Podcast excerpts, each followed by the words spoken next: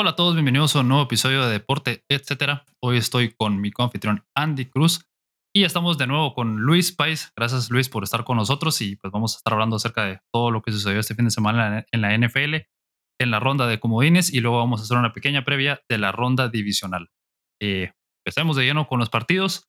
Tuvimos el primer partido de la ronda de comodines fue la victoria de los Bengals 26 a 19 sobre los Raiders y un muy buen partido, la verdad, de los dos, o sea, ¿qué te digo? De los seis partidos, tal vez fue uno de los dos mejores porque una ronda, una super wildcard weekend que no fue tan super. En realidad, casi todos fueron blowouts, ¿verdad? Pero bueno, al final de cuentas, este fueron los mejores partidos. Eh, los Raiders al final perdieron el partido en parte gracias a un grave error arbitral en donde los Bengals pues anotaron un touchdown, pero el árbitro pitó antes de que se terminara la jugada, entonces en teoría debió haber retrocedido la jugada y no haber valido, pero fue una jugada lícita, entonces toda esa controversia es lo que más sacamos de ese partido, ¿verdad? ¿Qué piensan ustedes, Andy? ¿Qué, qué piensas vos de toda la controversia? Sinceramente, eh, qué bueno que al final, bueno, o al día siguiente anunciaron de que estos refs probablemente no van a arbitrar en lo que queda la postemporada, porque creo que ya lo habíamos mencionado en unos, un par de episodios atrás, pero ¿no les pareció un poquito que se miraban como de college, o sea, como novatos cuando hubo la huelga de los árbitros que no sabían lo que estaban haciendo y en realidad estábamos en un, en un duelo de comodines, entonces se espera de que sean los mejores árbitros que estén ahí presentes y este no fue el caso, ¿verdad? La verdad es que el resultado no me sorprende. Yo sí tenía ganando a los Bengals. Eh, me gustaba los Raiders por lo que venía y el morbo, pero la verdad es que no siento que sea tanto polémica arbitral, porque a fin de cuentas, si no lo logras ganar en los 60 minutos, creo que no lo mereces. Completamente de acuerdo.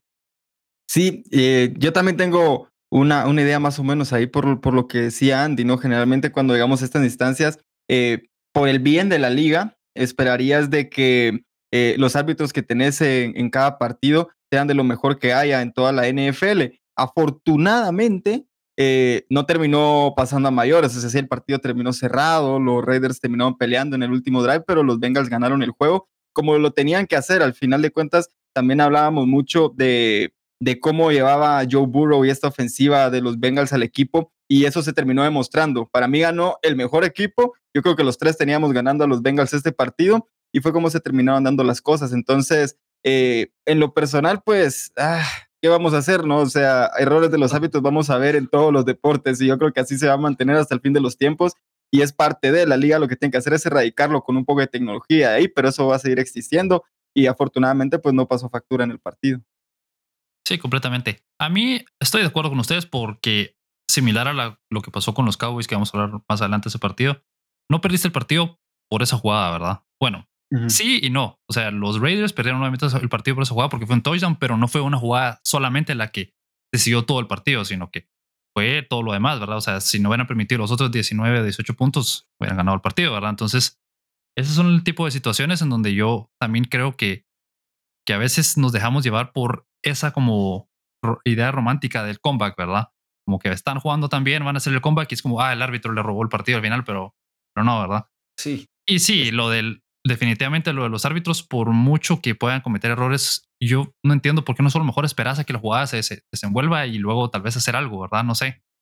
O sea, cuando estés revisando el touchdown, ya vas y decís, ah, no, salió del campo, ¿verdad? No, espérate que termine la jugada, creo yo. Eh, eso debería ser tal vez el, el protocolo siempre, ¿verdad? Esperar a que termine la jugada y luego revisarla si hay caso de duda, considero yo. Pero al final, el, Sí, decime. Es que, es que, es que como, como dice Luis, o sea, quiera que no, los que están arbitrando son, son humanos, todos somos humanos. O sea, la tecnología, de hecho, en fútbol americano es donde más ha apoyado. Porque en el fútbol, o sea, en el fútbol soccer, hemos visto el bar y eso, pero la verdad es que es un chiste el bar, o sea, todavía no lo toman en serio. el fútbol está años luz de, de otros deportes que están Entonces, exacto. Entonces, suponete, sí, como, como dice Alex, puede que les haya, que haya influido a, que la ventaja se haya extendido más. Pero sinceramente los Raiders no provocaron una entrega del balón. Eh, Derek Carr jugó bien en, el último cuarto cuando usualmente ya sabemos de que el otro equipo te entrega el balón y te permite mover el balón para bajar el reloj. En el tiempo basura que dicen. Exacto. Y, y Derek Carr, cuando tenía que aparecer en el momento preciso, ¿qué fue lo que hizo? Lanzó una intercepción eh, casi en el Enzo. Entonces, porque fue a una, a, a la yarda uno. Entonces, ese es el punto. O sea, si no ganas dentro del juego, y como dice Alex, o sea, más adelante vamos a hablar de, de los de los Cowboys, que por cierto, how about them Cowboys? Fue por el bien de la NFL.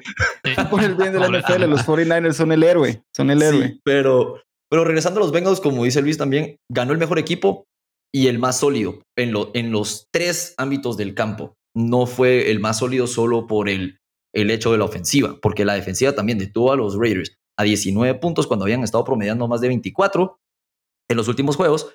Y lo clave, lo clave fue que también los equipos especiales hicieron su trabajo. O sea, si no estoy mal, voy a buscar el dato, pero los Bengals iniciaron sus posesiones por lo menos adentro de la 35. O sea, eso quiere decir que ya te avanzaron 10 yardas más del touchback. ¿Verdad? O sea, uh -huh. también eso también influye, creo yo. Sí, completamente sí. sí. Es, dale, dale. No, sí, yo creo que todo va sumando y al final de cuentas tenemos que tomar en consideración que para este deporte en específico vos tenés que ir viendo cómo te desenvolves en las tres facetas del juego. Y algo muy importante que yo siempre tomo en cuenta para los partidos es el tiempo de posesión y fue otro rubro en el que digamos que dominó Cincinnati, 31 minutos con 51 segundos contra 28 eh, minutos que lo, tuvo el balón Las Vegas. Entonces, por ahí también te da una idea de cómo vas administrando el partido, ¿no? Algunos dirán que no es una mayor diferencia, pero a cómo terminó el marcador y por las cosas que pasaron, eso fue también parte de lo que fue decidiendo el juego. Y no, no sé si les sorprende, pero llamar Chase, 116 yardas, ¿cómo lo ven para lo que viene en playoff? Que se cuiden los que tengan que jugar contra sí. llamar Chase porque el tipo está encendido. Sí, no sorprende. No sorprende para nada, absolutamente nada. Y creo que fuiste tú, Luis, el que, el que lo dijo. La conexión de LSU se, está, se vino y se vino con todo a la NFL. Y cuidado, porque yo, yo, o sea, yo tenía a los Titans como llegando a la final de conferencia, pero no veo a un corner deteniendo a Jamar Chase. Esa es la realidad. Entonces, yo creo que los Bengals pueden dar el batacazo. Ahora, lo que sí, bueno, ya vamos a hablar de la previa, pero lo que sí es de esos 28 minutos que tuvieron los Raiders, insisto, tal vez 6 o 7 fueron, eh, fueron tiempo basura, como le dices tú. Uh -huh. O sea, realmente Cincinnati dominó todo el juego y no, no tuvo que haber sido tan apretado como terminó siendo. Esa es la verdad. Sí. Sí, completamente. Sí, es al final el mejor equipo ganó y ganó bien. Y ese touchdown de la controversia, si, o sea, si no le, le quitas el pitazo, igual fue touchdown. Fue legal, pues no fue que se haya salido y, no, o sea, sí fue legal. Entonces ganaron justamente, ¿verdad? Eh, ahora vamos a pasar al siguiente partido, el mejor partido de la jornada, definitivamente para mí. La verdad es que no. Fue un, o sea, fue un partido aburrido para los que no le van a los Bills, obviamente, ¿verdad? Pero los que sí estamos aficionados, o sea, es, fue increíble. Eh, los, que los que tienen a Josh Allen en el Playoff Challenge. Por cierto, que yo lo tengo, ¿sabías? Me hizo sí, como 30 y algo puntos. Pero bueno, tenemos la victoria de los Bills 47 a 17 sobre los Patriots. Eh, tenemos en la imagen la mejor jugada para mí del partido, que cambió el partido, vamos a hablar ahorita de eso, pero la mejor jugada definitivamente, la intercepción de Micah Hyde. Y pues los Bills jugaron prácticamente un partido perfecto, hablando de, de fútbol americano, ¿verdad? Tuvieron siete drives en el partido y anotaron siete touchdowns. Solamente el único drive negativo, entre comillas, fue el último del partido en donde desarrollaron para terminarlo. Josh Allen lanzó, 20, creo que completó 21 25 pases de 28 que lanzó para más de 300 yardas, 5 touchdowns, más de 60 yardas por tierra. Fue un dominio, se queda corto, de los Patriots. ¿Cómo lo viste vos, Andy?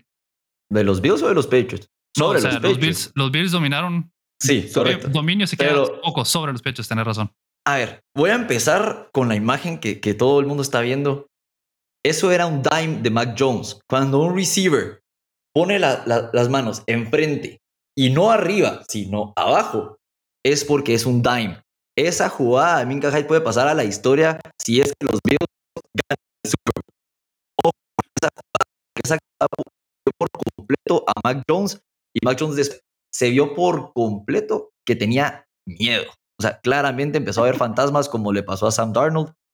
Y lo de Josh Allen, la verdad es que yo, yo no, o sea, no, no sé si fue en el podcast que lo dije, pero Josh Allen era de los 42 quarterbacks rankeados que han jugado en, temperaturas bajo cero. Era el ranking 40. O sea, estaba pésimo, completando el menos del 50% de sus pases y me cayó la boca. Esta vez falló literalmente menos pases que, touchdowns. O sea, tuvo, tuvo más touchdowns que pases incompletos. O sea, es un juego perfecto, como, como dices, Alex, por parte de los Bills.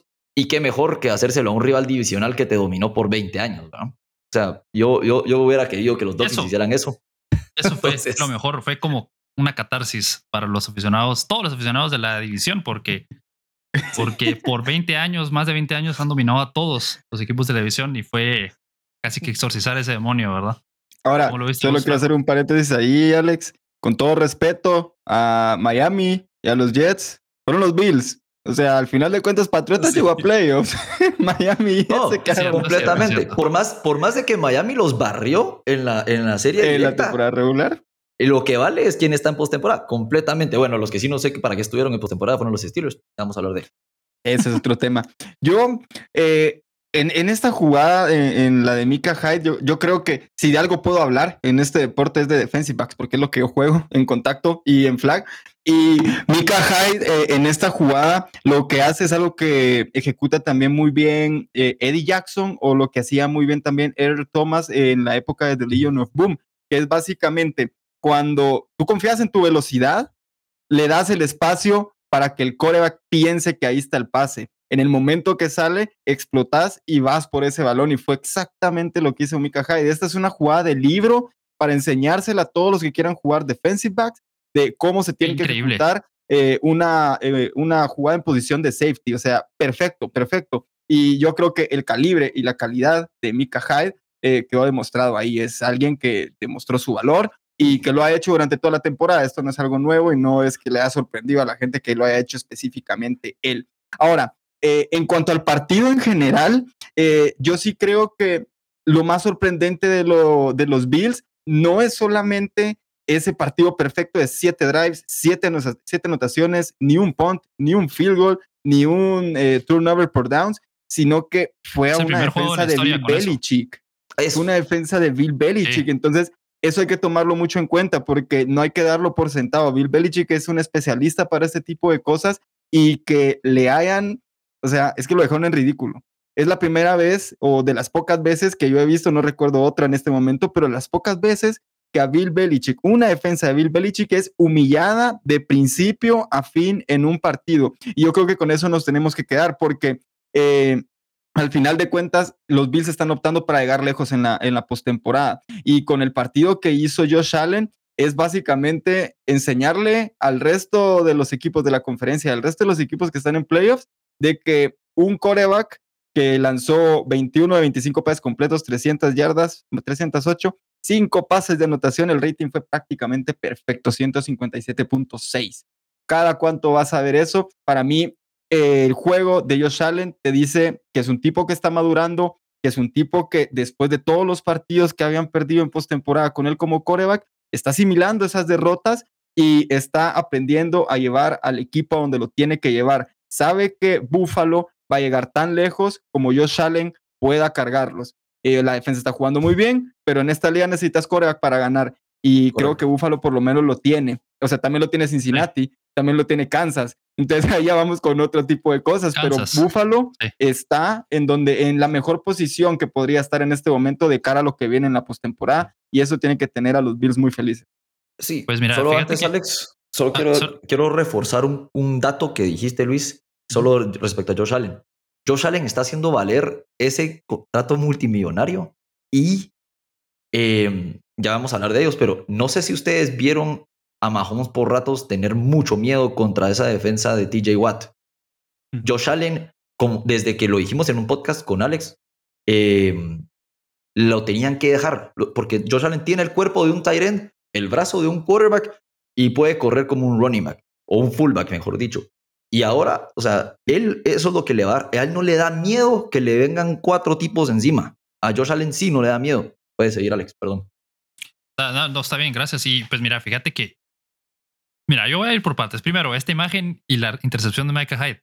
uno, cuando estaba viendo el partido dije, ah, fue, touchdown, porque no sé, fue como confusa la jugada, entonces no se vio bien quién agarró el balón en el momento, ¿verdad? Entonces dije, bueno, está bien, los Bills anotaron, anotaron los Patriots, ahora toca que los Bills respondan nuevamente, ¿verdad? Pero cuando vi que se levantó y la gente estaba celebrando, dije, no, es imposible, o sea, y después de ver las repeticiones fue, fue demasiado bueno.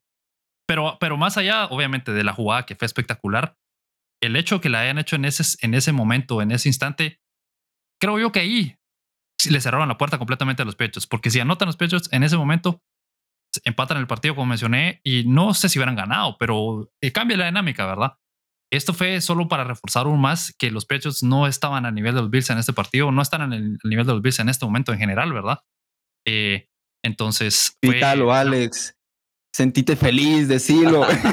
y, y, ahorita le voy a decir, antes de que entráramos a grabar o un poco más temprano, vi una, un tweet, ¿verdad? De una, de una, de la, una frase que dio Jacoby Myers, el receptor de los Patriots. Y entre lo que dijo fue que te da esperanza ver a los Bills cómo han mejorado, ¿verdad? Te da esperanza.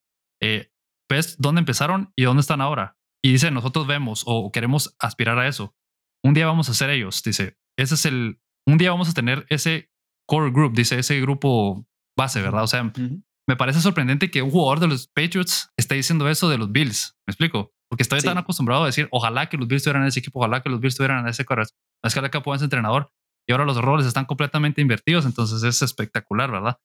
Y en general, el partido a mí lo que me dice es que a mí lo que más saqué este partido fue que Josh Allen definitivamente es la persona o es el mariscal de campo con el cual los, los Bills pueden ganar un Super Bowl. Porque mi miedo siempre ha sido, y se los he dicho a ustedes dos en diferentes ocasiones, que sea un mariscal de campo lo suficientemente bueno para llevarte al super, eh, perdón, para llevarte a los playoffs de vez en cuando, quizás a un juego de conferencia algún día, pero que sea lo suficiente, pero no, no sea tan bueno, mejor dicho, para ganar un Super Bowl, ¿verdad? Me explico, como Philip Rivers, por ejemplo. Philip Rivers fue a un juego de conferencia. Como Jim Kelly, ¿no? Bueno, Jim Kelly no, porque Jim Kelly fue a cuatro Super Bowls y al final perdió por diferentes situaciones. Por ejemplo, el primer Super Bowl lo perdieron por una patada fallada, ¿verdad? Entonces. Por el, y sí, el segundo por un fumble que recuperaron los. O sea, sí, es cierto, no ganaron. Yo estaba tocando la llaga. no puedes tener razón. O sea, no ganaron el Super Bowl, pero Jim Kelly es un jugador como Dan Marino, por ejemplo, que son de los que debieron haber ganado un Super Bowl en su, en su momento, ¿verdad? Sí. Pero después tenés a jugadores, definitivamente, como les mencionaba, Philip Rivers, que no nunca fueron lo suficientemente buenos para para llevar a los Chargers a un Super Bowl o ganarlo. Entonces, ese era mi, mi mayor miedo con Josh Allen, que su desarrollo se estancara hasta ese punto y dijera, bueno, estamos casi que trabados con un mariscal de campo como Kirk Cousins en... Sí, en, Minnesota o Baker Mayfield en Browns. Ajá, bueno, sí, pero, también acá hay otra cosa que no, no, no, hemos tocado.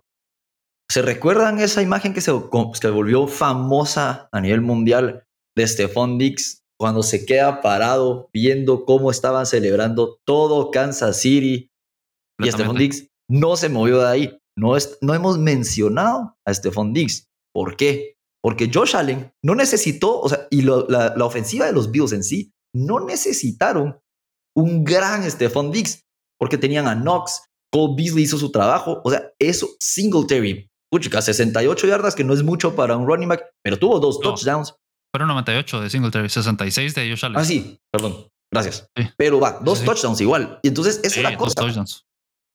Es igual. no necesitaron de tu gran estrella para ser realmente un equipo. Y estoy completamente de acuerdo contigo, Alex. O sea, los Dolphins, yo por lo bueno, con los Dolphins, llevo, ¿qué? 20 años pidiendo algo. O sea, algo. Llegó Jarvis Landry en su momento y dije, wow, por fin tenemos un receiver. Y el, el cual era Tannehill. Y de luego se fue Tannehill y Tannehill resultó ser bueno y nos llevan a nada.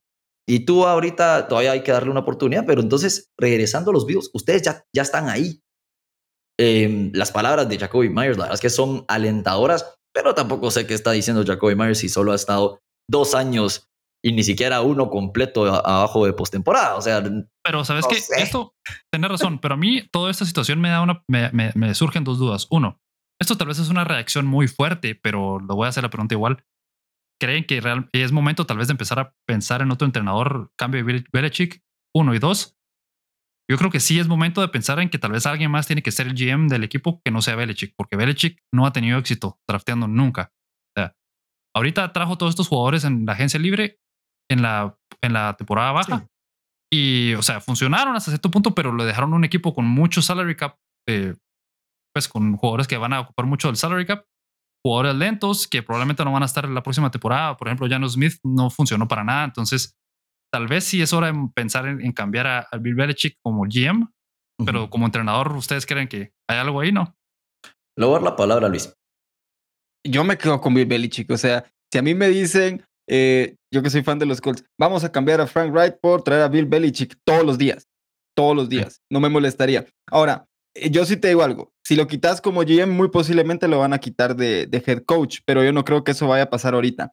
Eh, para mí, sí, se tiene que quedar. Yo creo que después de que dos años de, la salida de Tom Brady y bueno, ese último año de Tom Brady tampoco es que haya sido muy bueno, eh, pero es diferente de cómo, y hago la comparación porque es lo que todos comparan, de cómo funciona lo que hizo Tom Brady de irse un equipo armado a tener que armar uno. Entiendo que por ahí pueden haber dudas en cuanto a las elecciones del draft, pero eh, le daría por lo menos una o dos temporadas más para ver qué puede hacer, porque todavía esos picks que ha tenido en estos últimos años se tienen que desarrollar. O sea, ¿cuánto tiempo le llevó a Josh Allen estar aquí?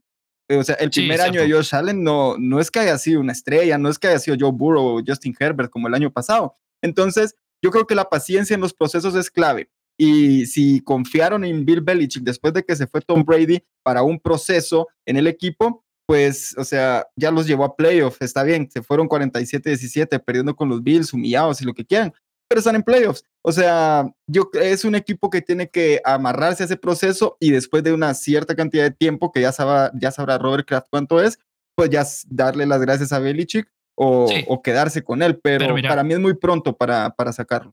Sí, tal vez de entrenador no, pero como GM, yo creo que sí hay que considerarlo o tiene mérito o hay que pensarlo porque, como vos decís, este equipo estaba desarmado cuando se fue Tom Brady, pero Bill Belichick lleva siendo el GM 20 años, entonces él fue el que lo desarmó o él fue el que nunca lo volvió, nunca lo, lo hizo competitivo y por eso parte de la razón por la que se fue Tom Brady, mejor dicho, fue porque el equipo no estaba, no, no funcionaba, no era el equipo que él necesitaba en ese momento, ¿verdad? Entonces, yo creo que sí hay algo ahí que pensar de tal vez poner un GM, pero bueno. Tiempo, tiempo, tiempo. Tom Brady se fue, sí, porque él en muchas veces se bajó el salario para que le armaran el equipo se fue a un Tampa Bay que ya tenía una de las mejores defensivas y solo lo único que tenía era que tenía a James Winston que te, lanzaba 30 touchdowns, pero te lanzaba 32 intercepciones y por eso, y terminaba cada, de cada dos juegos, terminaba uno con un pick six, entonces salían perdiendo y aún así los Tampa Bay esa temporada terminaron 7 y 9. Mm. Ahora, que, que haya tenido equipos desarmados, ojo, porque que yo recuerde, contra Seattle no ganó Tom Brady el juego. Lo ganó Malcolm Butler. Que yo sepa, eh, contra los Rams no lo ganó Tom Brady, lo ganó una patada de Gaskowski. O sea, hay muchas, muchas. De hecho, el, mejor, el mejor jugador en el Super Bowl que ganaron a, a, los Eagles en el 2004 fue, o en el 2005, mejor dicho, fue Dion Branch. O sea, que también Tom Brady pasaba lo que quieran, pero ojo, que no digan que se fue porque tenía un equipo desarmado, porque si algo ha tenido Bill Belichick en estos 20 años y, y Josh McDaniels en los últimos años y todo, era una defensiva top 10 en cada año. Esa ventaja no la ha tenido, por ejemplo, Aaron Rodgers con los Packers. Jamás ha tenido una defensiva top 10 hasta este año. Yo Entonces, creo que no es justo también juzgar a, a, Belichick solo porque sí, pues. Pero, pero para llegar al Super Bowl tenés que, en algún momento de la temporada, tenés que depender de tomar escala al campo y Tom Brady o tenés repetidas ocasiones los llevó a ese punto. Entonces, ahora, pero, pero tampoco es así el 100% de las veces. O sea, ¿cómo ganó Peyton Manning su último Super Bowl? Fue pura defensa. Y también era una forma en la que los Patriotas se lograban colar en, en la postemporada cuando nos recordamos de estos últimos Super Bowls que jugaron los Patriotas con Tom Brady, el de los Rams, el de los Eagles, el de Atlanta, Todo fue defensivo. Estamos hablando de que era un core de una defensa que tenías a los McCarthy, tenías a Gilmore, tenías a Van Noy, tenía, o sea, era una defensa que también estaba armada. Yo creo que uno de los privilegios y por qué se habla tan bien de Bill Belichick es porque él ha encontrado, o por lo menos en esta época, él encontró un esquema en donde encuentra características específicas para diferentes posiciones. Entonces, no busca nombres, él busca quién se puede acoplar a lo que a lo que esa posición en específico necesita para su esquema. Y para mí eso es algo que discúlpeme, pero yo nunca lo había visto en la NFL y por eso es que los Patriotas duraron dos décadas eh, dominando esta liga. Entonces, yo, yo por eso soy muy escéptico y te digo, sacarlo general manager y de, y de head coach, espérame un poquito, o sea, denle más tiempo a Bill Belichick porque un equipo no se arma de la noche a la mañana y los jugadores tampoco se desarrollan de una temporada a otra. No, no hay que medir esto con la misma vara porque Brady ya ganó en Tampa, entonces ya debería haber ganado los Patriotas sin Brady. No funciona así. Sí, sí, es cierto. Mira, yo lo, yo lo pongo a discusión porque me parece una, un tema este, hasta este punto, porque mucho de, la, de los problemas que tienen los Patriots en este momento es parte del GM, ¿verdad? El GM Bill Belichick, o sea, lo vimos en otros equipos, pues entonces eh, es, es, hay que considerarlo, ¿verdad? Pero al final de cuentas estoy de acuerdo con ustedes. Ahora, eh, críticas debe tener como todos, eso sí estamos de acuerdo, pero ya, o sea, ser tan drásticos como para decir, no, ya que lo echen, ya, ya pues, no sirve porque no está, no, tampoco, o sea, hay que ser críticos, eso sí lo entiendo, pero sacarlo ahorita, uff, que lo lleven a los Colts entonces, yo lo, yo lo tendría en mi equipo tranquilamente. Yo lo recibo en los Dolphins ahora que nos quedamos sin Brian Flores. Eh, solo brevemente, jóvenes, hay que agradecer a nuestros patrocinadores Soul Infusion, que se encuentra en Galería Stephanie. Recuérdense, chicos, si llegan con el hashtag NFL Soul o NFL Deporte de etcétera, eh, les pueden dar unas promociones, tienen que preguntar y presentar el hashtag. Entonces, está en Galerías literalmente en el edificio que está a la par de Europlaza y también Adefan, la mejor tienda que podemos encontrar para implementos de la NFL, de béisbol y de cualquier deporte. Y si ustedes no lo consiguen ahí, ellos se lo mandan a traer. Están ubicados en Pradera, zona 10, en el tercer nivel, gracias a Soul Infusion y Adefan. The Fan es la mejor tienda ahorita para conseguir cualquier indumentaria NFL, NBA y lo que sean. Y como vos lo decías, mi hermano está buscando una jersey de TJ Watt porque él es fanático de los Steelers. ¡Bim! Un mes ya la tenían acá, aunque no estaba en stock, pero la mandan a pedir y te la traen. Es que eso, esa atención al cliente es lo que uno busca cuando va a comprar cosas. Definitivamente. Y nos, nos dice After Office Gamer en Twitch, nos dice bienvenidos a los 49ers también. Hablando de Bill Belichick, ¿verdad? Que él también lo recibiría en los 49ers. Creo que definitivamente cualquier equipo lo, que, lo querría, ¿verdad? Ahora, antes de que cambiemos de, de partido, Alex y, y, Andy, yo quería mencionar algo respecto a los Bills. Una de las dudas de que yo todavía tengo con este equipo, y vamos a ver cómo, cómo lo resuelven el resto de la temporada, pero es Sean McDermott. Y no estoy diciendo que sea un mal coach, pero en los partidos, en ciertos partidos específicos que yo he visto de, de, de postemporada, vi unos errores de coacheo en, en, algunos años. Me recuerdo el partido en Houston, por ejemplo, cuando llegaron la primera vez a postemporada con él como coach.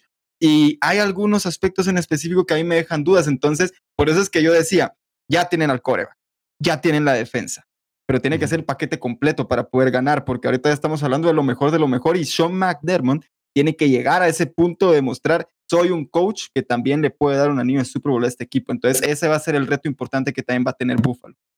Sí, mira, yo estoy de acuerdo con vos, pero para mí, McDermott llevar a los Bills en cuatro o cinco años a los playoffs o de conferencia, están ahorita otra vez en la ronda divisional y acaban de jugar el mejor partido en la historia casi que de la, de la postemporada. O sea, lo que le ha hecho, yo creo que ya demuestra su pedigrí de campeón. O sea, solo falta conseguir el anillo, obviamente, ¿verdad? Que es lo más difícil, lo más importante, pero yo creo que sí ha demostrado lo que vos decís, ¿verdad? La capacidad que tiene, pero, pero sí, estoy, estoy de acuerdo que obviamente cualquier entrenador sí. tiene que.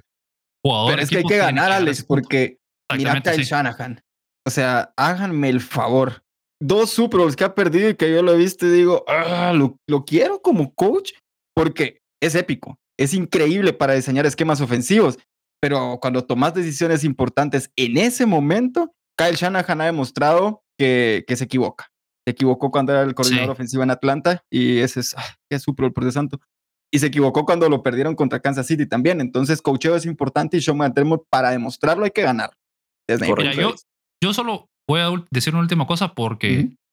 yo sí sentí un, un, cambio tal vez de filosofía o de esquema o de mentalidad de, de McDermott, McDermott, perdón, en las últimas tres semanas de la temporada porque durante la temporada fue muy conservador y estaba de acuerdo con vos. Habían decisiones en donde se le tenía que jugar en cuarta oportunidad y no lo hacía o, o que te digo, tomaba el field goal y, o despejaba el balón o había ciertos esquemas que utilizaba que uno decía, no, ¿por qué está haciendo esto en este momento? Pero desde la primera derrota contra los Patriots, desde la a partir de la segunda mitad del juego contra los Buccaneers, precisamente los que están en pantalla ahorita, algo les cambió, se volvieron más agresivos, dijeron, no, hay que dejar a nuestro unicornio libre, eh, a Josh Allen, que haga lo que él quiera. Y desde ahí, como que yo creo que hubo un cambio y dijeron, no, este es el momento de ser agresivos. Y entonces yo creo que en ese aspecto sí van a ser mucho más agresivos y no sé si las decisiones las van a tomar correctas siempre, pero por lo menos tienen la mentalidad correcta o van hacia el lugar correcto, creo yo, ¿verdad? Pero bueno, cambiamos de partido, hablemos de los Buccaneers y los Eagles, la victoria de 31 a 15 del equipo de Tampa, de Tompa Bay. Eh, la verdad es que no, no, hay, mucho, que decir. de los Yo pensé que, los Eagles iban a hacerlo mejor, pero fue un dominio completo de los Buccaneers. Yo... me retiro de, elegir offsets mucha. Me retiro. yo, sabes de qué me retiro, Andy. De apoyar cualquier equipo en donde esté Jalen Hurts. De eso me voy a retirar. Ya, yo, yo no, ya no confío en él, ya corre muy bonito y lo que quieran, pero por Dios santo, qué pésimas lecturas. Pésimas lecturas. O sea, tenía, por lo menos yo vi unas dos o tres jugadas, por lo menos dos donde estaba Davonta Smith solo para un touchdown. Y si estás hablando de ganarle al campeón, ganarle al campeón, ganarle a Tom Brady que está enfrente y esa defensa de Tampa Bay, no puedes dejar pasar esas oportunidades porque no se te van a presentar en todo el juego. Y, no, o sea, las lecturas no estaban en su lugar. Nick Siriani, es, yo estoy, la temporada overall, en, en general de, de Filadelfia creo que fue muy buena porque llegaron a postemporada, hicieron trades, se llevaron el pick de los Colts, creo que tienen también uno de Miami. Entonces, todo ese tipo de cosas eh, fue positivo, pero la forma, la forma en la que salieron creo que sí deja algunas dudas de, de si es el coreback correcto el que está en Filadelfia o no. Eso es lo que yo diría de Filadelfia. Es que, es que sin duda alguna, ahí estoy completamente de acuerdo. Y, y yo, yo, la verdad es que yo, yo creí, porque a Tampa, a Tompa, como le dice Alex, le habían logrado correr muy bien en los últimos juegos. Y pues Indianapolis lo demostró. Y el juego terrestre de, Filadelfia era muy bueno. ¿Qué le pasó? O sea, ni siquiera Jalen Hurts estaba corriendo bien. Eh, estaba tratando, literalmente yo lo vi, con, no solo con miedo, sino eh, eh, roleaba a la izquierda y trataba de arriesgar. Esa intercepción que lanza en el Enson, que la verdad es que la, la obsequió, no, él estaba tratando de hacer como una Patrick Mahomes slash Aaron Rodgers slash Russell Wilson, pero voy a tratar de, pelear contra Tom Brady.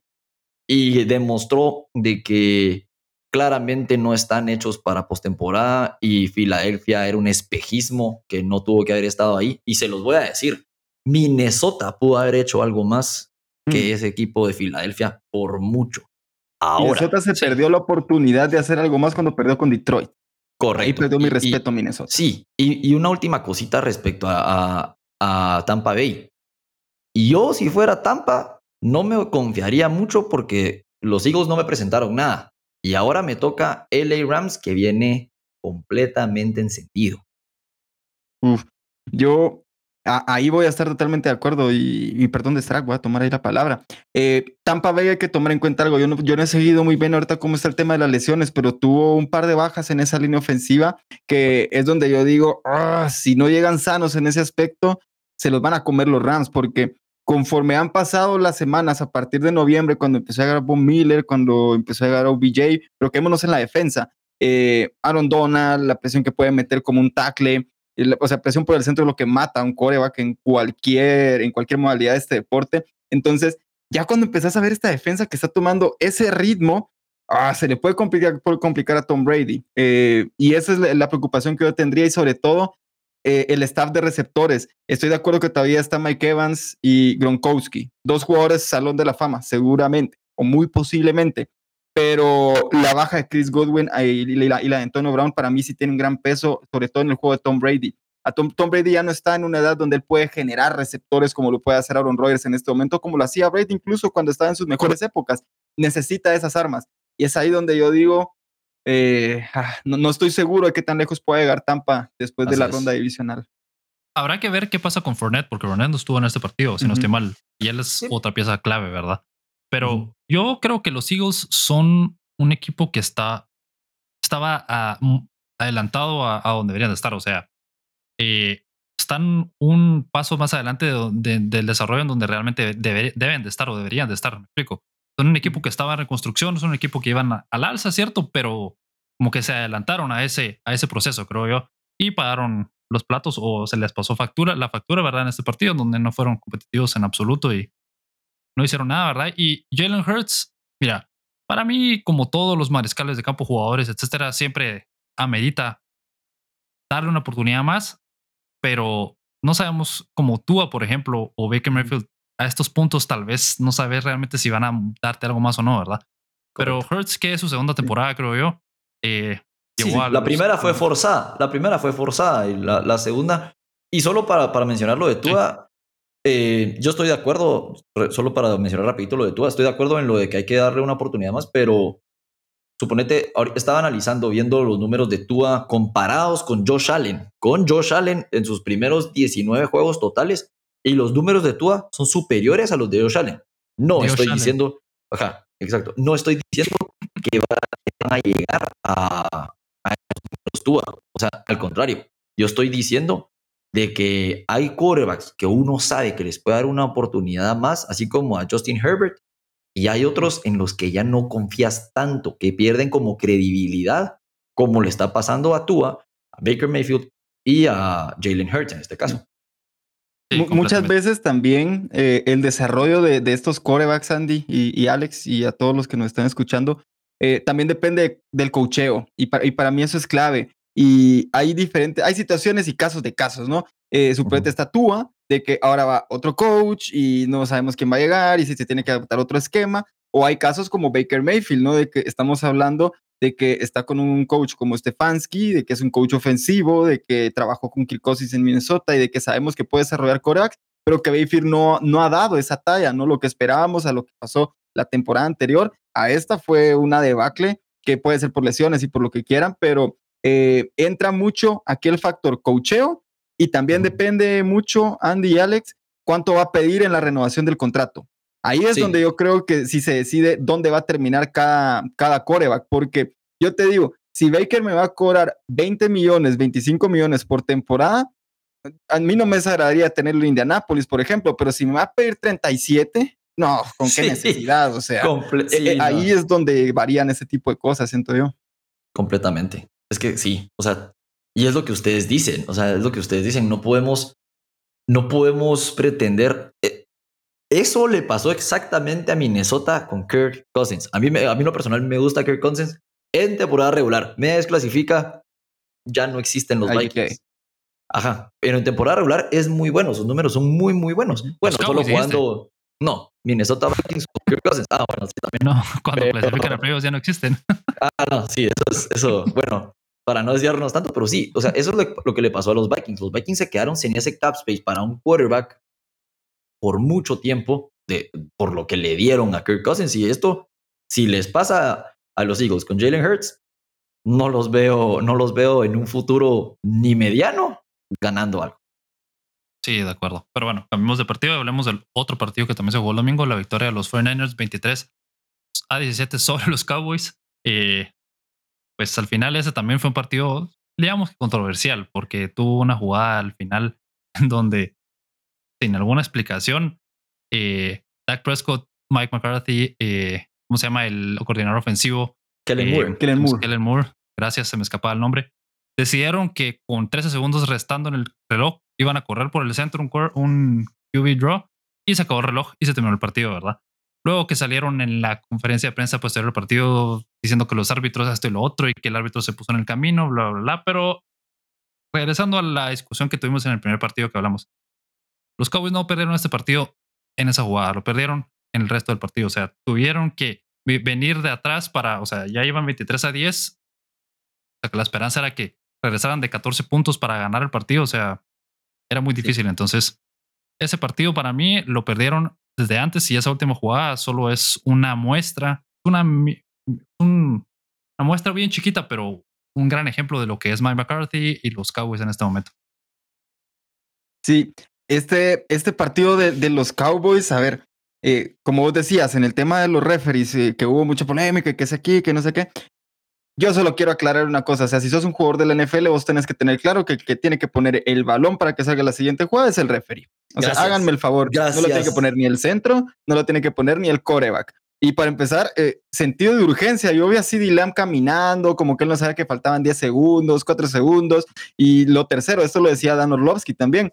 Eh, no puedes esperar a hacer un spike cuando te falta un segundo. Esa jugada, si sacaban la siguiente o como la sacaron, tenía que ser un Hail Mary de una vez, tenía que ser de ahí salir el pase para la zona de anotación. Y si ya tenían pensado correr el balón, porque sí, a mí sí me parece que fue diseño de jugada, que, que Dak Prescott correr el balón, era inmediato que tenía que ser la siguiente jugada para buscar el pase de anotación, nada, nada de hacer el spike. Y lo otro, yéndonos al plano general del partido, es que me encanta, me encanta cuando pasan ese tipo de cosas porque son los Cowboys y, y, ver a los Cowboys hacer este tipo de, de, de pifias es fantástico. Eh, Primero, una cosa que yo quiero decir, no esperes ganar un partido con 14 penalidades que te cuestan 89 yardas y que son penalidades en momentos clave que le dieron primeros y dieces a San Francisco en el cuarto cuarto, en el tercer cuarto, cuando necesitabas el balón.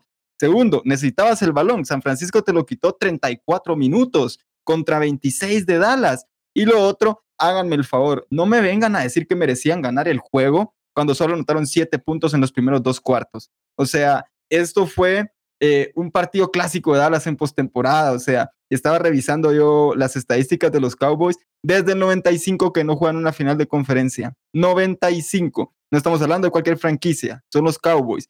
Y para toda la bulla y todo el ruido que se hace alrededor de este equipo, quedarse en una ronda de comodines en la forma en la que se quedaron. Yo estoy de acuerdo que será así un partido peleado, de que jugaba el último minuto y lo que quieran, está bien, pero discúlpeme, 14 penalidades, esa última jugada, eh, la forma en los que básicamente los blanquearon los 49ers en la primera mitad, eso es cocheo, eso es preparación y los Cowboys no estaban preparados para ganar este partido a los 49ers.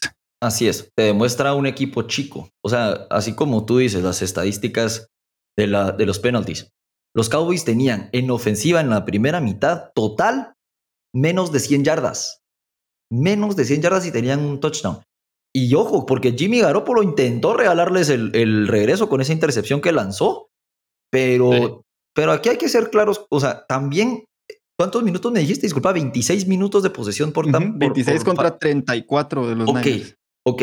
Y en el último cuarto, ¿qué es lo que pasa cuando un equipo te lleva, te lleva aproximadamente 14 puntos de ventaja? Te deja tener la bola. Y ni así fue parejo el tiempo de posesión.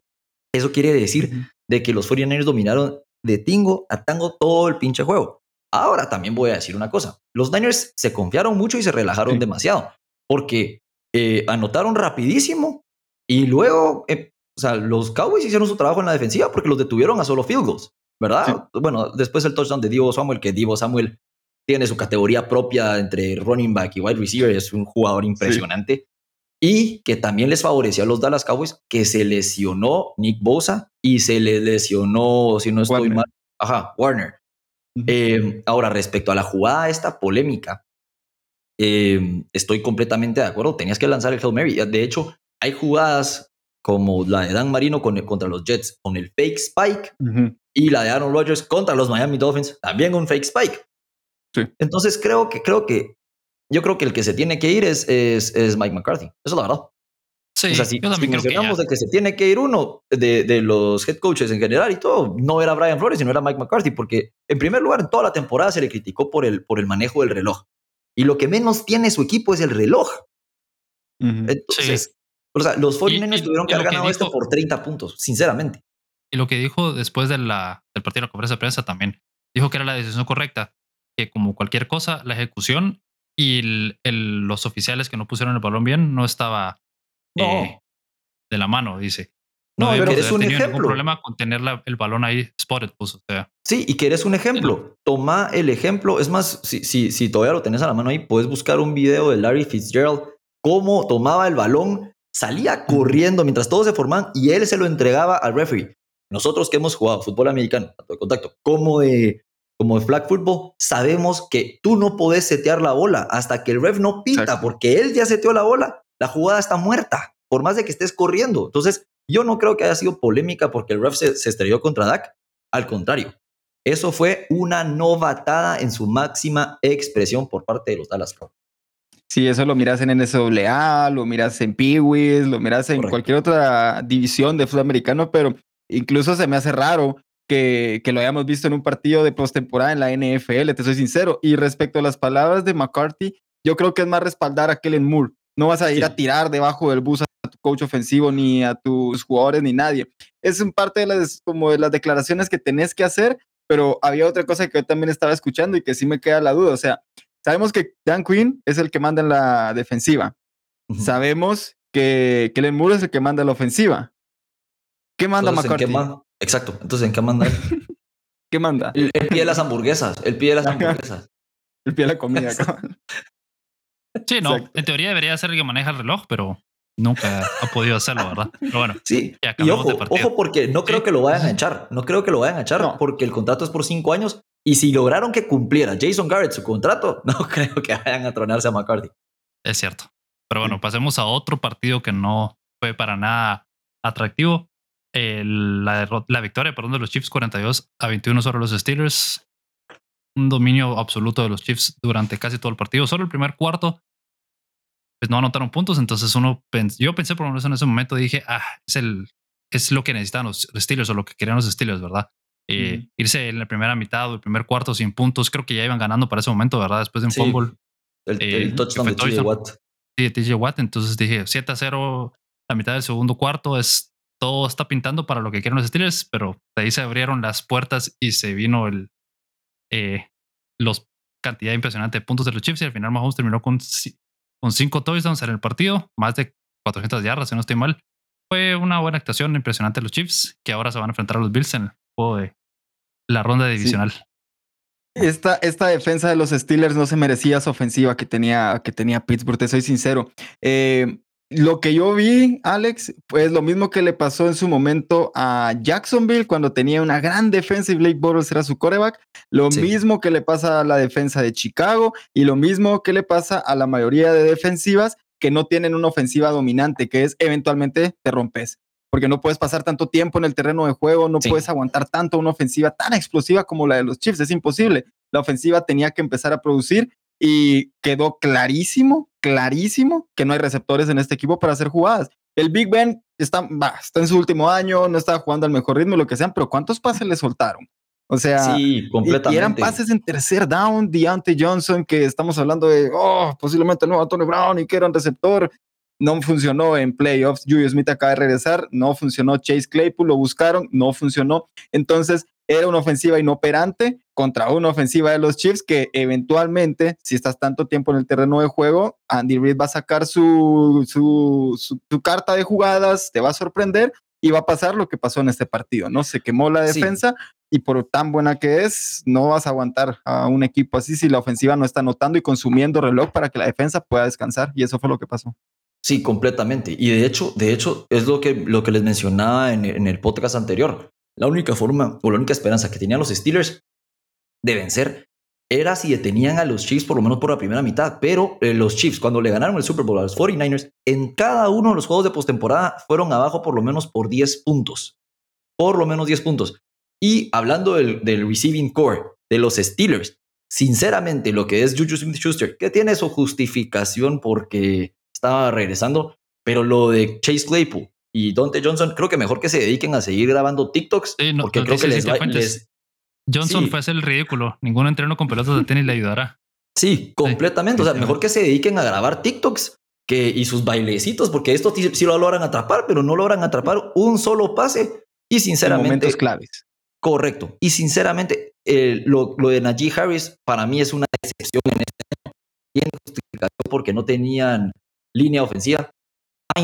Pero sinceramente, si se venís como el mejor running back, Najee Harris, y tenés la potencia que tenés, no poder ayudar a tu quarterback, por lo menos con un par de firsts, sino que promediar 3.3 yardas por acarreo, eso no te lleva a ningún lado en postemporada.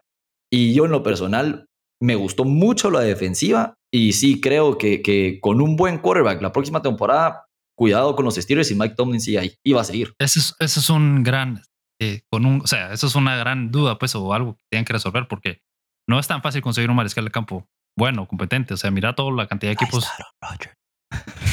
Ahora, si te digo algo, Alex. Ah, bueno, termina, termina. No, sí, pero, pero lo que yo iba a decir era que el, yo, por lo menos de Najee Harris, veo que tuvo una buena temporada, una temporada exitosa porque tuvo más de mil yardas siendo novato con esa línea ofensiva tan mala que era de las peores de la NFL, con un mariscal de campo que sabes que no tiene la capacidad de ganarte un partido, entonces todo va a pasar por vos, o sea, es muy difícil. Era demasiado predecible la ofensiva de los Steelers, entonces cada vez que intentaban correr el balón, los Chiefs sabían qué iban a hacer y ponían como siete, ocho personas en la, en la caja de, de tacleo y, o sea, era imposible correr en ese aspecto, ¿verdad? Y luego tenés que intentan pases y con la combinación de que botan los pases y Big Ben ya no tiene el brazo para lanzar bien o, o ya no se puede mover. O sea, era una combinación fatídica, ¿verdad? Y, y sí, era demasiado para que los Steelers pudieran ganar ese partido. Yo también estoy con Alex. Yo soy pro Najee Harris. Yo creo que la temporada de Najee fue buena. Eh, lo que pasa es, es, lo mismo, sí, lo que estabas mencionando, Alex. Se vuelve una ofensiva muy predecible cuando tenés ese staff de receptores donde simplemente tenés que obligar a los Steelers a no me vas a correr, trata de ganarme con el brazo del Big Ben, ¿no? Y, o con, la, con, las manos de Deontay Johnson. Vamos a ver qué tal te va. Y, y, eso fue lo que pasó, o sea, tercer down clave y no lograban completar las jugadas. Eh, no me preocuparía tanto por la posición de running back, pero sí creo que en este momento en la agencia libre hay corebacks que pueden venir a hacer un cambio en este equipo. Y obviamente, o sea, el elefante en la habitación, ¿no? Ir por Aaron Rodgers o por Russell Wilson. Esas tienen que ser las prioridades y una institución, una franquicia como los Steelers es llamativa para los jugadores porque es histórica, bien coachada y sabes que puedes venir a hacer algo, sobre todo cuando ya la defensa está bien armada con DJ Watt de líder, Cameron Hayward y, ver qué otras, qué otras piezas eh, te pueden ayudar ahí. Pero si en dado caso no lo tenés, es ahí donde yo tengo la duda de cómo, cómo manejaron esta situación los Steelers en los últimos años, porque en algún momento se pensó que podía ser Mason Rudolph, sabemos que no lo es, y ahora pues tuviste que forzar básicamente un año más del Big Ben para tratar de resolver la situación y no hay nadie en el, no hay nadie como backup que te pueda hoy eh, llevar este equipo adelante en la posición de Cora, que es la posición más importante de este deporte, le guste a quien le guste, ¿no? Y no vienen muchos en el draft tampoco. Entonces, y no. hay que ir a buscar en la agencia libre.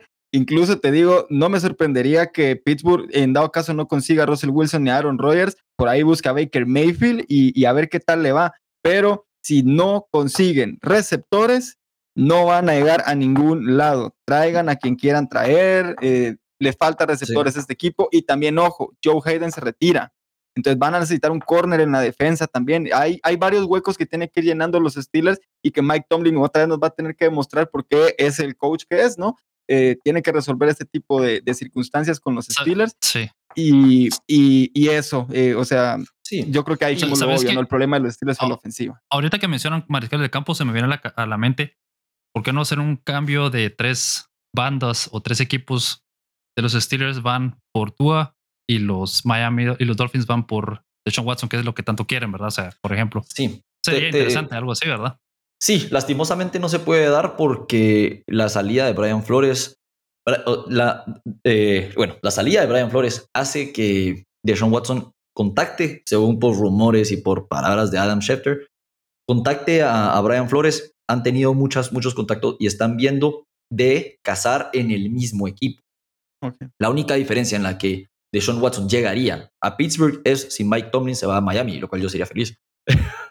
pero, pero ajá, eso es muy complicado. Ahora, lo que sí se podría dar, y eso, o sea, y creo que aquí hay una cosita que no hemos visto muy bien, es que Mike, Mike Tomlin sabe desarrollar quarterbacks, porque Mason Rudolph lo logró hacer un par de juegos hasta que le pegaron en la cabeza y que quedó medio tontito, pero con Big Ben Big Ben no había empezado bien su carrera y lo, lo, llevó a ganar el Super Bowl y lo llevó a ser de los mejores y los más dominantes quarterbacks en el. Y si llega, suponete, tal vez no Big Ben, pero la ofensiva de los Browns funcionó con Case Keenum. La ofensiva de Minnesota los llevó a una final de, de, de conferencia. No, perdón, a una, a una, final de división. Entonces, creo que Case Keenum también podría ser una, una viabilidad y que no le saldría tan caro a los Steelers, por lo menos en lo que pasa, un año más y así ya pueden buscar algo en el draft. Uh -huh. Y que tendrías sí. que también ser muy agresivo porque es, los Steelers no, no son un equipo que tanquee. Ese es un equipo que va a estar eh, sí. buscando entrar a playoff y que tiene que ganar. Entonces, Exacto. para poder ir a buscar uno de esos corebacks, tienes que ser agresivo en el draft también para moverte y, y buscar uno de esos picks donde te coloquen donde querés estar. Pero ahora, está viendo los Steelers. Ya, ya hablamos de cómo se quedaron, pero ¿qué me dicen de los Chiefs? A mí me gustó cómo este equipo pudo, o sea, venir de atrás, que yo entiendo, era, como lo dijimos, una ofensiva inoperante de los Steelers, pero al final de cuentas también estuvieron abajo en el marcador después de la jugada de TJ Watt, y después de eso, pura magia de, de este staff ofensivo con una defensa que es competitiva y que sí, se fue rompiendo a pedazos conforme fue pasando el partido, pero Mahomes, este tipo está con ganas de otro Super Bowl. Ya lleva dos años seguidos y yo no los descarto a los Chiefs. Este equipo es contendiente sólido. Yo solo tengo una pregunta que hacerles rapidito para, para que Alex me responda y también después Luis. A ver, ¿cuántos, o sea, cuántas jugadas explosivas después de que es un pase pala o un shovel pass por abajo por parte de Mahomes tuvieron los Chiefs en este juego? Los pases de Mahomes que volaban más de 15 yardas no los estaba completando hasta que los Steelers empezaron a cansar. En toda la primera mitad, Mahomes estuvo muy errático, con miedo, le interceptaron una, le batearon cuatro y todos los pases eran o a las bandas así pasecitos cortos o con Pringle de 5 o 6 yardas y ellos explotan o Travis Kelsey que es una locomotora. Pero de ahí hasta la segunda mitad fue que logró explotar ese potencial de las 400 yardas es toda la mitad. Que yo sepa, si los Bills logran mantenerse constantes y mantener a la ofensiva más tiempo en el campo que a la defensiva, cuidadito porque Mahomes no es el mismo de los últimos dos años. Los head coaches ya le están agarrando la blueprint. Dos cosas. Uno, primero, iba a decir lo mismo que vos mencionaste ahorita, que para mí Mahomes tiene algo le está fallando. No sé si es la mecánica, o sea, sus mecánicas, si necesita en la temporada baja trabajar en eso, que yo es lo que yo creo, la verdad. O sea, no es que él tenga malas eh, mecánicas, ni mucho menos, pero siento que en momentos cuando está la jugada locada, como que se revierte a ese, o sea, no está, no tiene una base sólida en los pies o trata de hacer esos pases como que con un ángulo extraño, entonces él necesita regresar, ese es mi punto de vista, entrenar la temporada y enfocarse. En esos momentos no puede él perder la base, no puede perder su técnica, ¿verdad? Eso es una y dos. Los Bills, como vos mencionas, Santi, tienen la capacidad de mantenerle ritmo a los Chiefs, lo que, lo que no pueden hacer los Steelers, obviamente, ¿verdad? Los Steelers, el problema era que no podían anotar, o sea, punto, no pueden ni siquiera avanzar los first downs. O sea, si hubieran tenido la capacidad de anotar puntos, eh, no sé si los, los Steelers, perdón, los Chiefs hubieran podido alcanzarlos. Me explico. Imagínate si en el primer cuarto los Steelers anotan dos touchdowns o tres y luego eh, los Chiefs, o en la primera mitad, los Chiefs tienen que venir de atrás y los Steelers con la defensa ya pueden dedicarse a solo detener el pase, ¿verdad? Porque eso tienen que ser los Chiefs. Entonces ya empieza todas las dinámicas diferentes, ¿verdad? Entonces estoy de acuerdo con vos, Andy, que los Bills tienen la oportunidad porque los Bills probablemente van a anotar puntos, pues. O sea, lo más seguro es que van a anotar más de 20, más de 20 puntos por lo menos. Sí. Entonces, yo, aquí, creo que sí tienen buen chance. Yo aquí solo tengo, solo tengo una observación. Sí entiendo que Mahomes no es el mismo las temporadas pasadas, pero sin ser el mismo las temporadas pasadas, es un coreback igual muy, muy bueno. O sea, top 10. Eso, nadie se lo quita. Eso nadie se lo quita. Hay, pero muchos pases van al suelo, fíjate, y eso, eso me preocupa porque hay veces que tira el pase y rebota tres yardas antes de. lo, he visto en todos los corebacks que están ahorita en postemporada. Te lo puedo yo, yo, no lo vi, yo no lo vi en el partido de los Bills con Josh Allen, te soy sincero. es, un juego. Es un juego. Pero a lo que yo quiero llegar es. Eh, lo, Kansas City, todos sabemos desde los últimos años a qué es lo que juega, ¿no? Es armar grandes ofensivas y ganar para simplemente anotando más de lo que Entonces, yo sé que eso suena muy lógico, pero es a lo que juegan, ¿no? Tenemos una gran ofensiva y lo que puede hacer la defensa atrás, pues bueno, vamos a ver hasta cuánto aguanta, pero yo voy a tratar de anotarte básicamente en el 80% de las posiciones que tenga. Esa es más o menos la idea.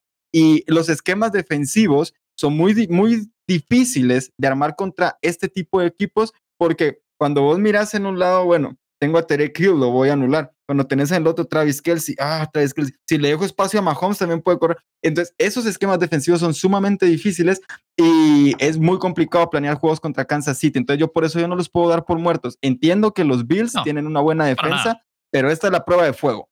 Esta es la prueba de fuego porque al final de cuentas estás enfrentando al equipo que ganó la conferencia los últimos dos años. Y por más de que Mahomes no sea el que lanzó 50 pases de anotación hace un par de temporadas, eh, es de tenerle cuidado. Es de tenerle cuidado a, los Chiefs. continuar con la discusión de los Bills y los Chiefs, de los, perdón, de los Chiefs en la previa, pero sí tener razón. Y, tener razón que siguen siendo un equipo muy sólido, ¿verdad? Pero solo, perdón que te interrumpí, terminar tu punto y ya cambiamos de No, no, ese era mi punto. Dale, dale. Sí, sí, disculpa, disculpa, pero sí, tenés toda la razón y vamos a seguir discutiendo el partido en la previa.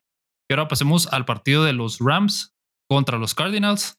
Eh, otro partido que tampoco fue una competencia, no, fue un dominio de los Rams completamente. Los Cardinals se vieron completamente inoperantes. Extraño, porque yo pensé que iban a ser por lo menos un poco más competitivos en el partido. Y al final los Rams ganaron fácil y los Cardinals, pues a seguir trabajando para seguir avanzando y no sé, va a ver qué va a pasar con ellos, ¿verdad? Hay un dato que yo les quiero dar eh, antes de que antes de que de que es tu punto de vista, Andy. Odell Beckham Jr. tuvo más yardas por pase que Kyler Murray en este partido. Eso te da un, panorama muy claro de qué fue lo que pasó. Ahora sí, dale, Andy.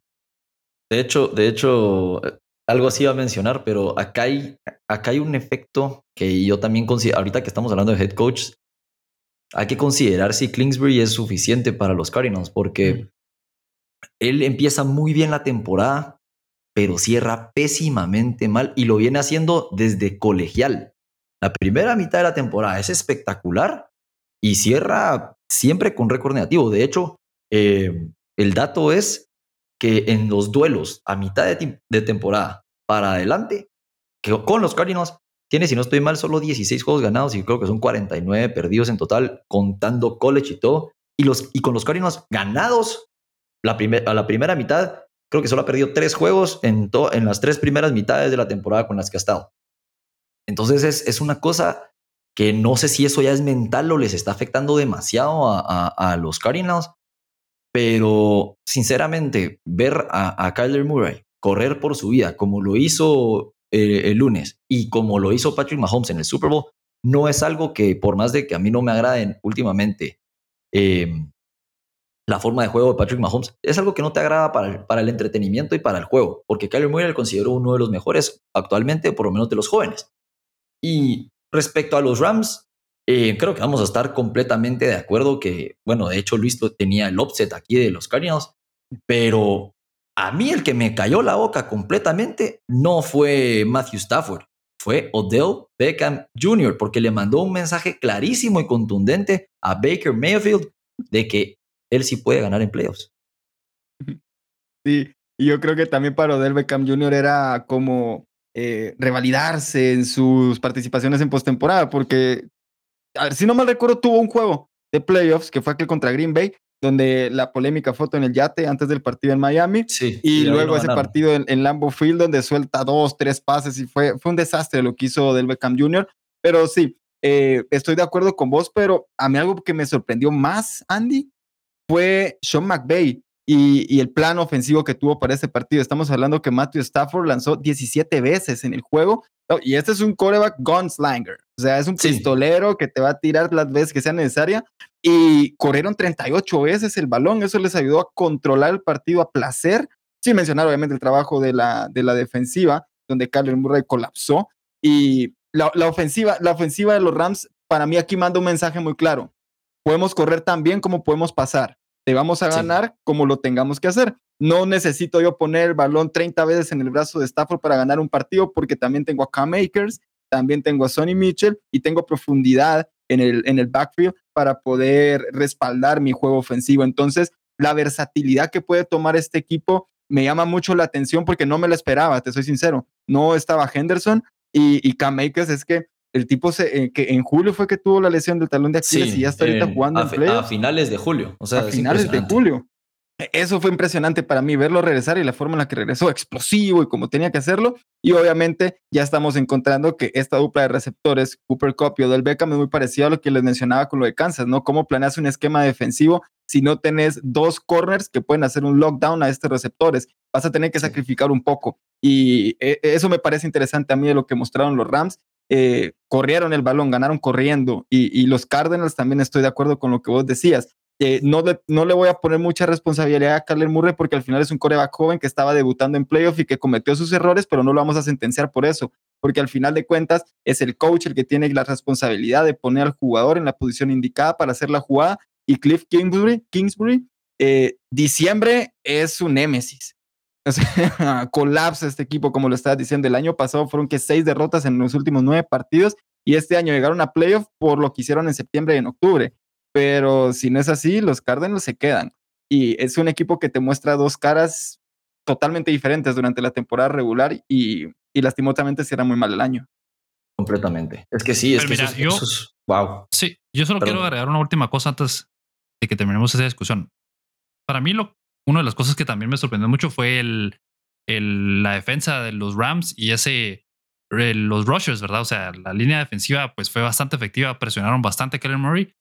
Y lo otro es que para mí esto solo reafirma que Kyler Murray no es la respuesta para los Cardinals en mi punto de vista. O sea, yo siempre he tenido dudas acerca de él, sobre todo por su tamaño y su durabilidad, pero también ahorita lo estamos viendo que se, se derrumba en la, segunda, en la segunda mitad de la temporada, ¿verdad? Y no todo cae en Kingsbury. Obviamente él es el entrenador en jefe, pues, pero también él está haciendo los jugadas, o sea, y su, su eh, forma de, en el partido, cómo, cómo se miraba, cómo actuaba, se miraba displicente, se miraba ya derrotado desde la mitad del, del partido.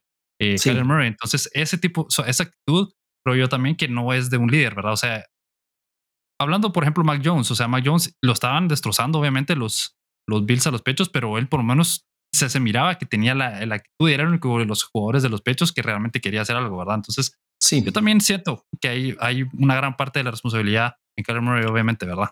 Sí, lo que pasa es que también, solo rápido para terminar este, este juego, para, para terminar este juego, eh, o sea, refiriéndome específicamente a lo que tú decías, Luis, de, de Gunslinger, Matthew Stafford solo lanzó 17 veces, completó 13 pases, tuvo dos anotaciones, pero fueron 202 yardas. Eso, eso es un montón en, en tan pocos pases. Y también Odell Beckham Jr., que lanza ese, ese pase, creo que fueron 40 o 35 yardas, que también. Em, ahora, yo sí, yo sí creo que, que respecto a lo de Kyler Murray, eh, Murray perdón, hay que ver realmente porque no tenía un buen receiving core. O sea, se le lesionó de Andrew Hopkins. AJ Green ya es un veterano. Se le retiró la temporada pasada a Fitzgerald. Y el resto, Kirk no es muy bueno. Chase Edmonds no es muy bueno. Jalaron a James Conner para ver si lograba hacer algo. Entonces, no hay que tampoco atribuírselo específicamente a, a Kyler Murray, porque él intentó. Lo que pasa es de que no se portó como un líder. Y en eso estoy completamente de acuerdo.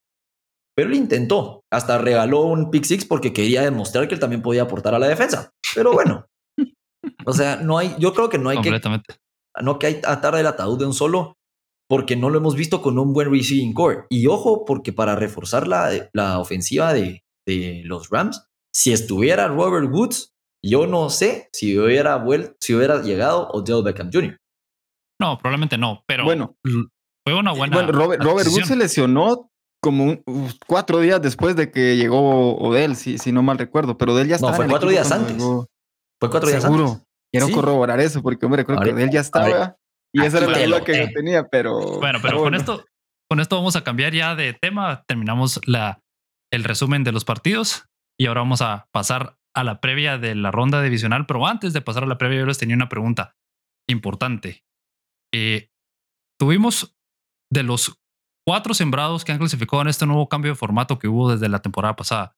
De los cuatro séptimos sembrados, ninguno ha ganado su partido de, de comodín. O sea, van, ser, van de cero y cuatro, o sea, cero victorias, cuatro derrotas. Eh, en esta temporada o en estos playoffs hubo un promedio de 17.2 puntos de diferencia para el equipo que ganó eh, su partido de playoffs. Eh, creen que es demas hay demasiados equipos que clasifican a playoffs en este momento. O sea, son 14 de 32 equipos casi que la mitad de los equipos clasifican a los playoffs, ¿verdad? Eh, ¿Ustedes qué, qué, piensan?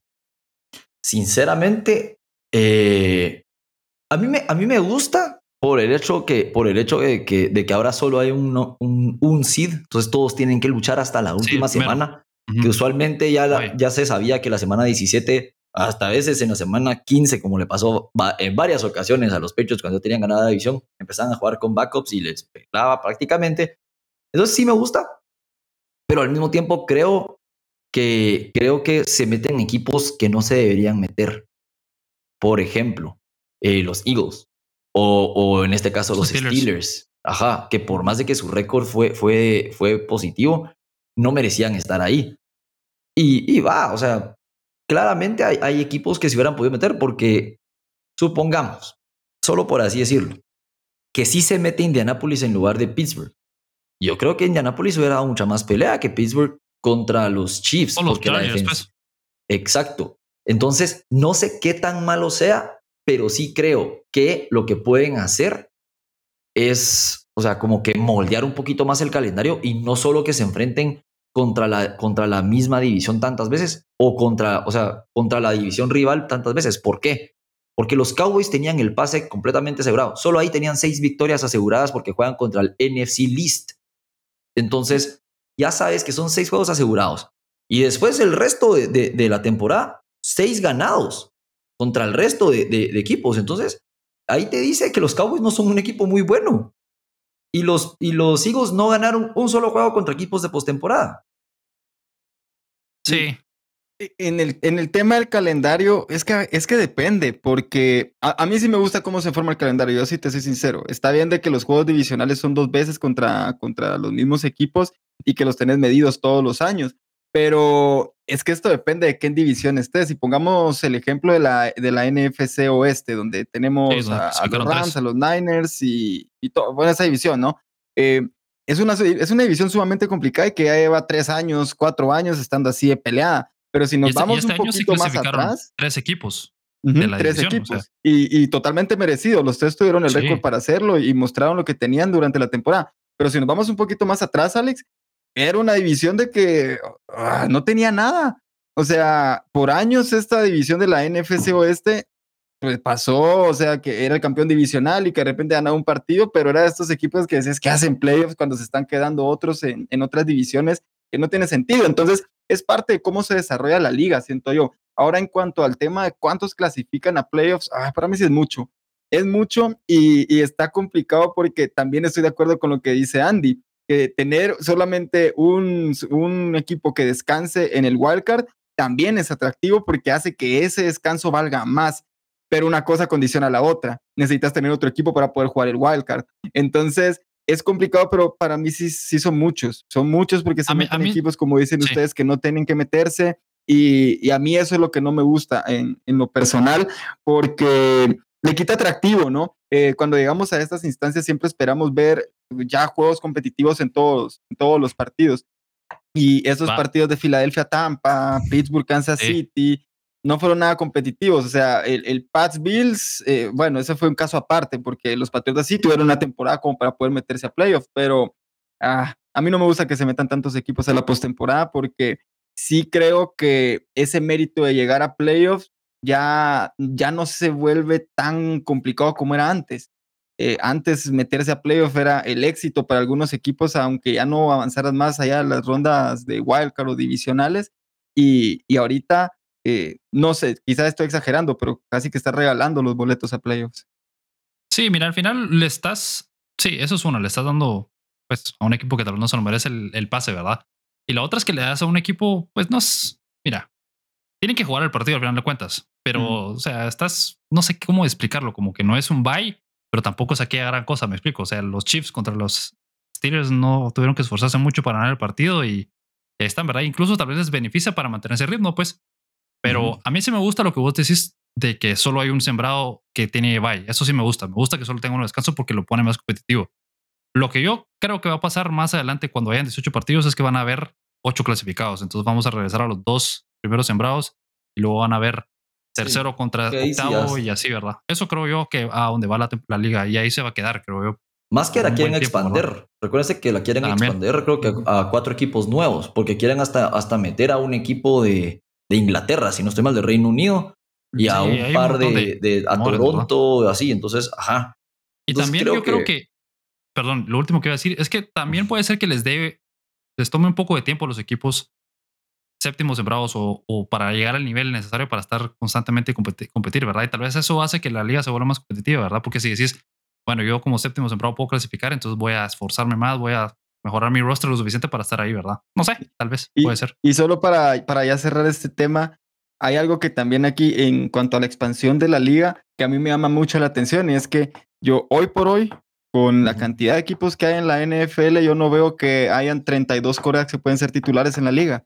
Imagínate si expandís, si expandís la liga, ¿cuánto va a costar eso, esa posición? ¿Cuánto va a valer jugar coreback y ser un coreback rentable en la NFL?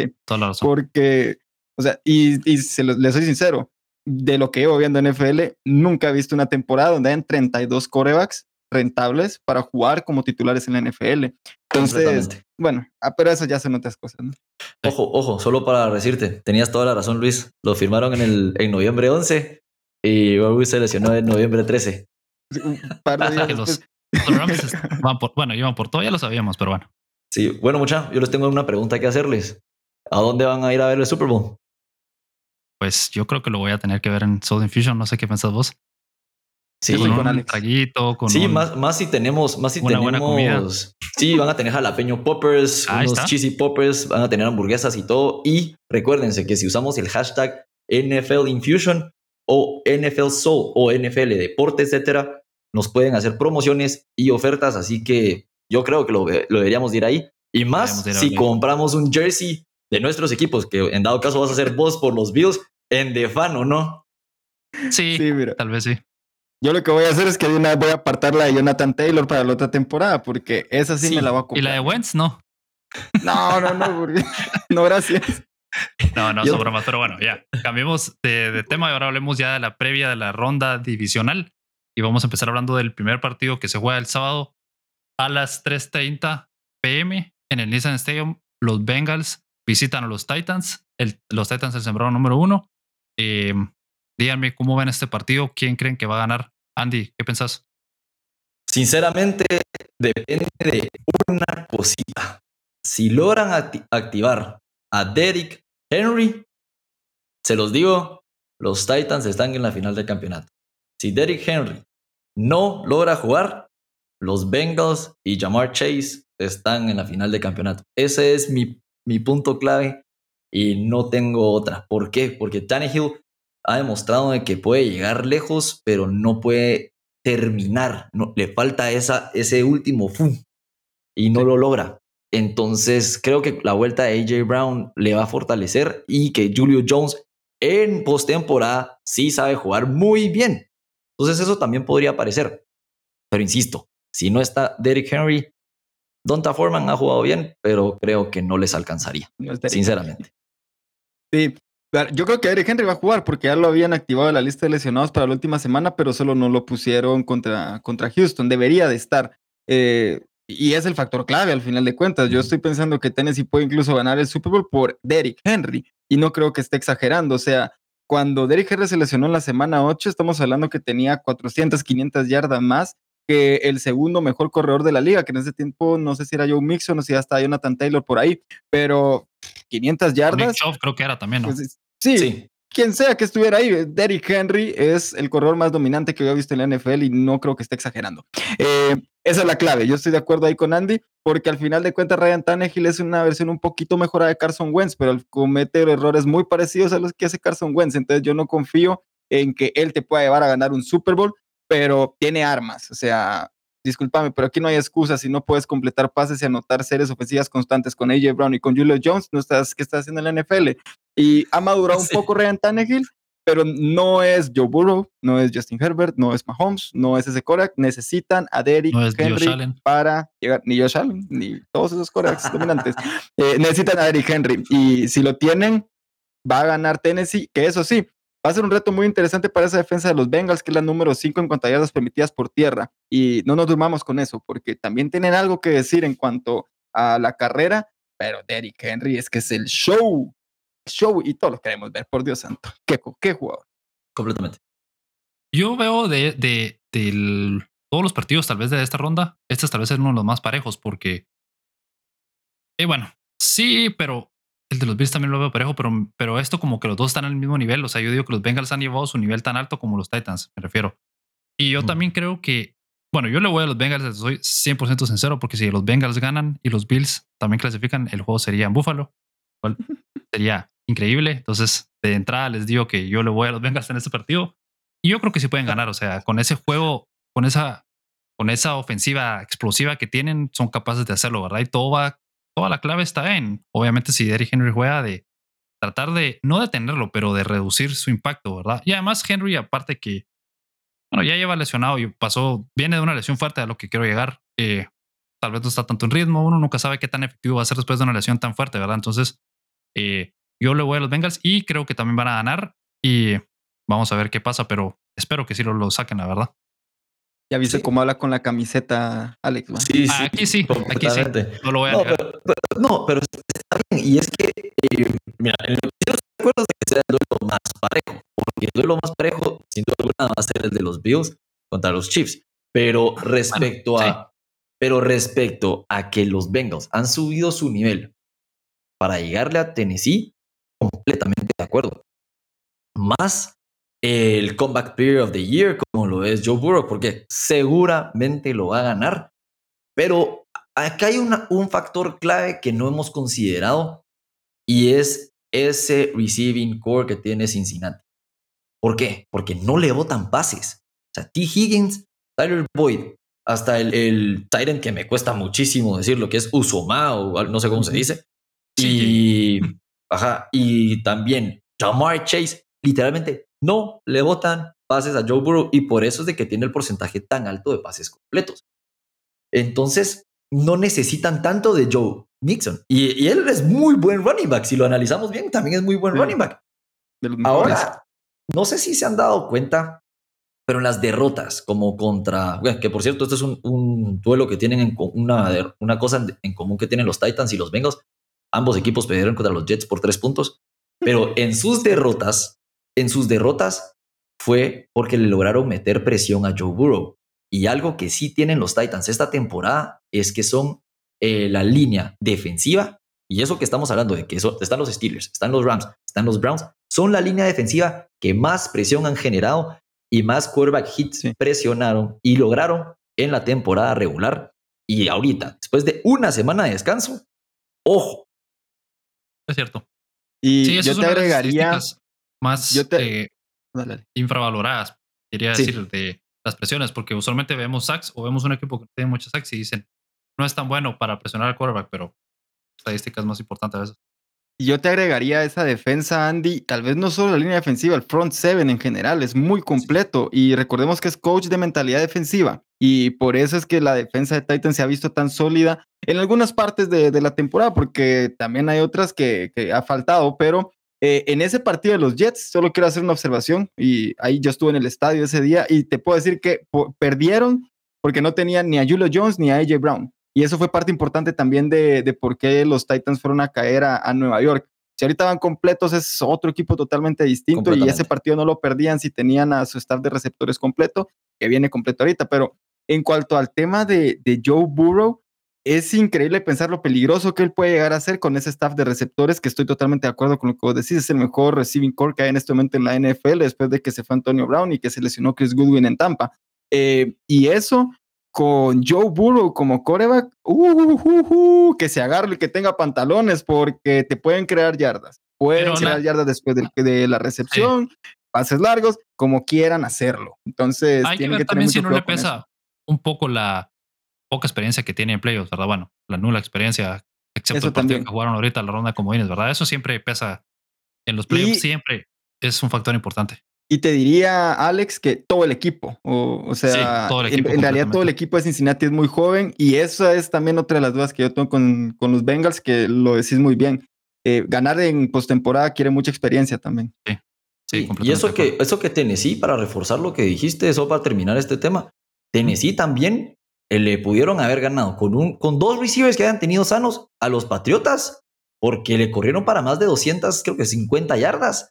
Y a pesar de que se vieron aplastados en el, en el marcador, pero porque no tenían, o sea, literalmente firmaron a los dos Tyrants en la, en la tarde del sábado para poder tener receptores. Entonces, sí estoy de acuerdo con, con, con dos buenos receptores. El Tyrant, que es muy bueno, y con ese poderío ofensivo de los running backs, porque Donta Foreman, como les digo, con Derrick Henry, puede ser una dupla aniquiladora. Sí, completamente. Pero bueno, cambiemos de partido. Hablemos de los 49ers contra los Packers en Lambeau Field, también el sábado, en la el sábado, pero ese es en la noche, en prime time, a las 7 y cuarto pm. Yo veo muy claro favorito a los Packers en este partido. 49ers con ese arsenal que tienen, con Divo Samuel, con Elijah Mitchell, tienen muchísimas armas y yo creo que sí le pueden complicar bastante el partido a los Packers. Entonces, yo veo que los Packers van a ganar, pero no va a ser tan, tan eh, holgado como tal vez uno podría pensar, ¿verdad? Yo creo que va a ser apretado y va a ser un muy buen partido. Eso sí, completamente de acuerdo. Acá hay, acá hay solo un dato que, que por favor no me odien los fanáticos de los Packers, lo tengo que decir porque ya saben que me gusta decir datos. Creo que hace cuál es. Sí, desde que Aaron Rodgers en el draft, los 49ers se van a arrepentir de haberme dejado pasar. Eh, Aaron Rodgers no le ha ganado en postemporada a los 49ers, está 0 y 3. Y eh, los 49ers, este dato tal vez no sé si ya se lo sabían, pero los 49ers ahorita tienen la ventaja a su favor porque en los últimos, eh, desde el 95, no, miento, en los últimos cuatro enfrentamientos que había tenido Dallas y San Francisco, el ganador de ese partido había llegado a ganarlo todo, a ganar el Super Bowl. Entonces eso puede ser un motivante muy bueno, pero insisto, este Aaron Rodgers no es el mismo que hemos visto en los últimos años. Al contrario, así como hemos hablado de Patrick Mahomes, que no está en sus mismos años, Aaron Rodgers está, pero completamente distinto, porque está para bien. Ya dominó a los 49ers en la, en la temporada regular. Y una cosa que sí no le puedo negar a los Packers es que este año sí tienen una defensiva top. Este año, y ahorita regresan, si no estoy mal, Darius Smith y regresa Jay Alexander. Y con estos dos no veo un error de Jimmy Garoppolo como la intercepción que lanzó contra los Cowboys. Dead. Ahí, está, ahí termina el juego. Sí. Yo, yo sí les voy a ser sincero. Yo creo que este de los posibles matchups que podía tener Green Bay, este era uno de los más complicados con, contra los 49ers. La defensa de los Niners los va a meter en el partido y eso yo, yo estoy 100% seguro porque es sumamente competitiva, igual con ese front seven. Pueden generar interceptores, eh, interceptores, dice, intercepciones. Y es, eso es parte de lo pro que yo tengo a favor de los 49ers, pero el partido lo va a ganar Green Bay. Porque lo dijiste muy bien, yo creo que Andy, vos completaste todo lo que tenía, lo que se puede decir de Green Bay para este juego. Aaron Rodgers está en una de sus mejores temporadas, sí, no, la mejor temporada que está jugando la NFL. Eh, la defensa, top 10 en cuanto a yardas y es 13 en cuanto a puntos permitidos, pero recordemos lo mismo que vos decías, o sea, habían bajas y ah, eso te complica también las cosas. Y algo a mí que no me da confianza de, de los 49ers, que estoy repitiendo todo lo que dijo Andy, pero es que es lo que hay.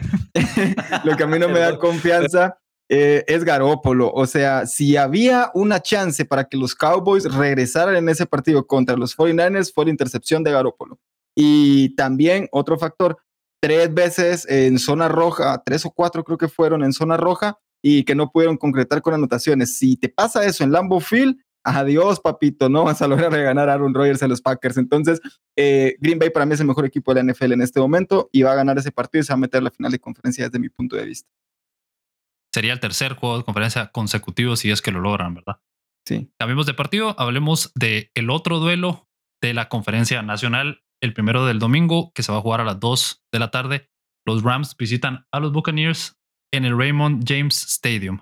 Eh, la verdad es que no sé por qué dije al inicio que el partido de los Bengals era de los más apretados, porque todos están apretados. Entonces, este también va a estar bastante duro. Yo veo que los Rams vienen con mucho ímpetu y muy buenas armas y jugando muy bien. Y pues Tom Brady y los Bucks ya sabemos de lo que son capaces, son los actuales campeones o campeones defensores. Así que, uf, muy difícil, pero yo creo que los Rams ganan este partido. Sí, yo, yo me voy con los Rams porque creo que el equipo está mucho más completo que el de los Bucks. Creo que desde noviembre, que no lograron ganar ni un partido, eh, este equipo se ve diferente. Eh, el cocheo de McVay a mí me está gustando demasiado, aunque la defensa de Tampa está muy completa. Me cuesta creer que Tom Brady va a poder mover el balón como lo hizo contra Filadelfia, contra esta defensa de los Rams. De verdad me cuesta creerlo. Eh, la ventaja que va a tener Tampa es la localía. Y, y, eso sí, por ahí te puede generar algo a favor, pero, o sea, los Rams, a ver, yo no quiero que ganen, los detesto esta temporada porque se me hacen el Real Madrid de la NFL, se me hacen el, Barcelona, el Bayern de Múnich o, los Yankees. Que comprar a todos con tal de Ajá. ¿Entiendes lo que digo? Yo, yo detesto esos equipos porque la NFL está diseñada para que esos equipos no existan y esto lo lograron. A Miller, Aaron Donald, Jalen Ramsey, cuántas estrellas no hay acá. Pero por lo mismo, ya que vemos cómo los están acoplando, eh, los Rams tienen que ganar este juego, por favor. O sea, ya metieron toda la carne al asador, como se dice, como se dice en las calles, y quedarse en una ronda divisional, no me importa contra quién sea, no me importa si es Tampa, no me importa si sea el equipo que sea. Este equipo, al final de cuentas, lo armaron para ganar el Super Bowl. Todo lo que no sea ganar el Super Bowl es un fracaso para los Rams y tienen que ganar ese partido contra Tampa. Completamente. De hecho, de hecho ahora el, que, el que me quitó todos esos, esos pero, pero sí, para, para, para complementar un poquito, acá hay una cosa, y, y no sé si lo mencionaste ahorita, pero lo mencionaste un poco antes. Tampa Bay perdió dos armas más ofensivas. Perdió un tackle y si no se mal un par. Eh, si no a Leonard Fournette, que de hecho no va a estar al 100%, no como Derrick Henry, que Derrick Henry todavía tuvo esta semana para descansar completo y todo. Leonard Fournette no, no lo veo como un factor. Eh, la defensiva de los Rams no fue tampoco tan exigida como, como tuvo que haber sido. Y eso puede tener a los jugadores frescos y mucho más motivados que le vienen de ganar a Arizona, que es un rival divisional con el que se pelearon la división. Y qué mejor motivante para Matthew Stafford que ganarle al que todos creen, no yo, de GOAT. Hmm. Eso, porque yo en lo personal les dije en, en, el, en el podcast pasado que si miramos a Matthew Stafford como el Matthew Stafford de los Lions, no tenían oportunidad alguna contra Arizona. Y a mí, en lo personal, el Matthew Stafford que yo vi fue el de MVP al principio de la temporada, que no entregaba el balón, no arriesgaba además, hacía pases, pases sesgados, hacía pases deep, hacía pases cruzados y todo lo estaba completando. Es más, a pesar de que le botaron tres pases, dos de ellos Cooper Cup. Y aún así completó casi el 90%, 85% de sus pases.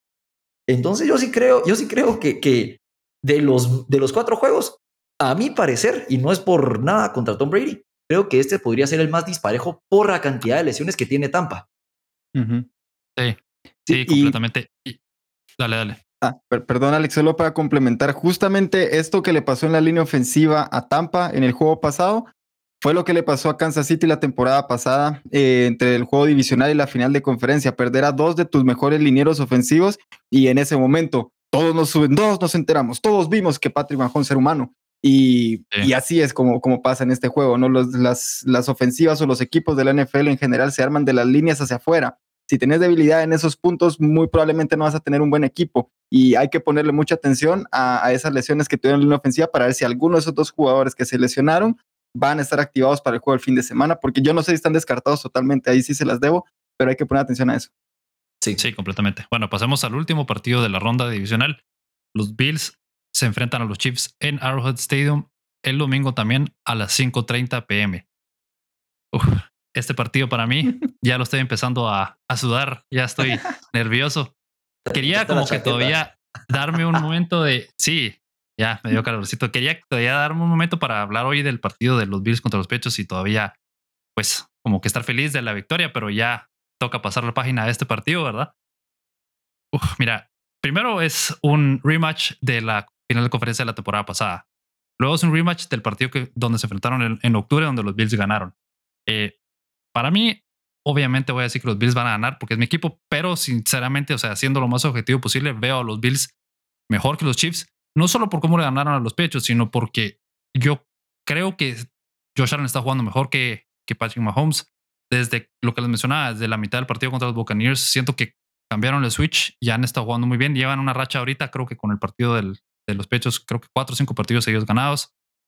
Y Mahomes, a pesar de que sí, eso es Mahomes, eso no lo voy a negar, todavía siento que me genera dudas. Y ya lograron los Chiefs al fin como que encontrarle la vuelta a esa defensiva en donde juegan con un cover 2 eh, bastante atrasado las defensas, ¿verdad? O sea, casi que como que un techito, un domo y todo lo tratan de hacer eh, corto. Y entonces los Chiefs al fin, Mahomes dijo, bueno, vamos a tener calma, vamos a hacer pasos cortos, avanzar, avanzar.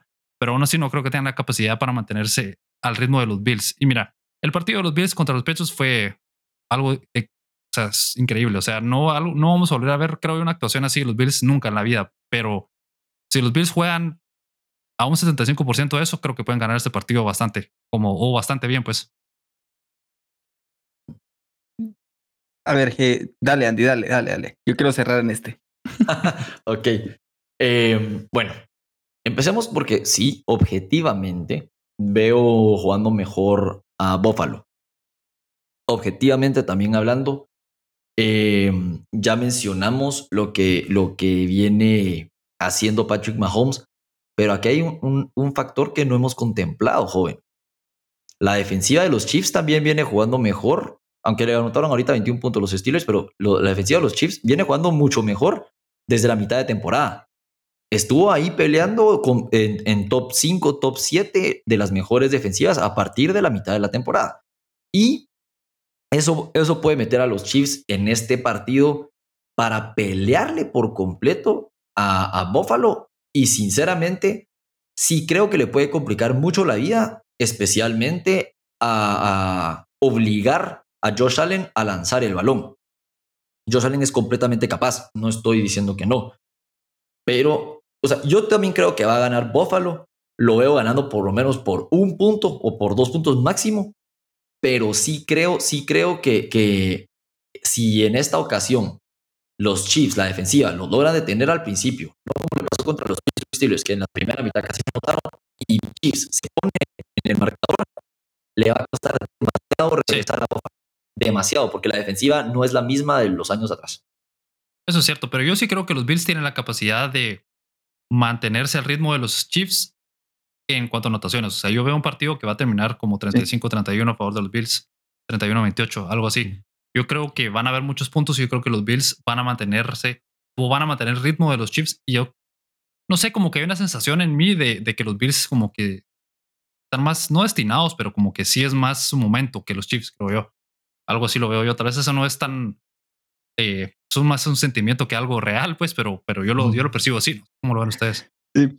Yo, yo, mira, eh, estos dos equipos a mí se me hace muy curioso porque tuvieron eh, una temporada muy similar. Eh, los Chiefs empezaron, empezaron el año pésimo, mal. O sea, muchos ya los descartábamos de que podrían llegar a playoffs, no sabemos, la edición estaba complicada.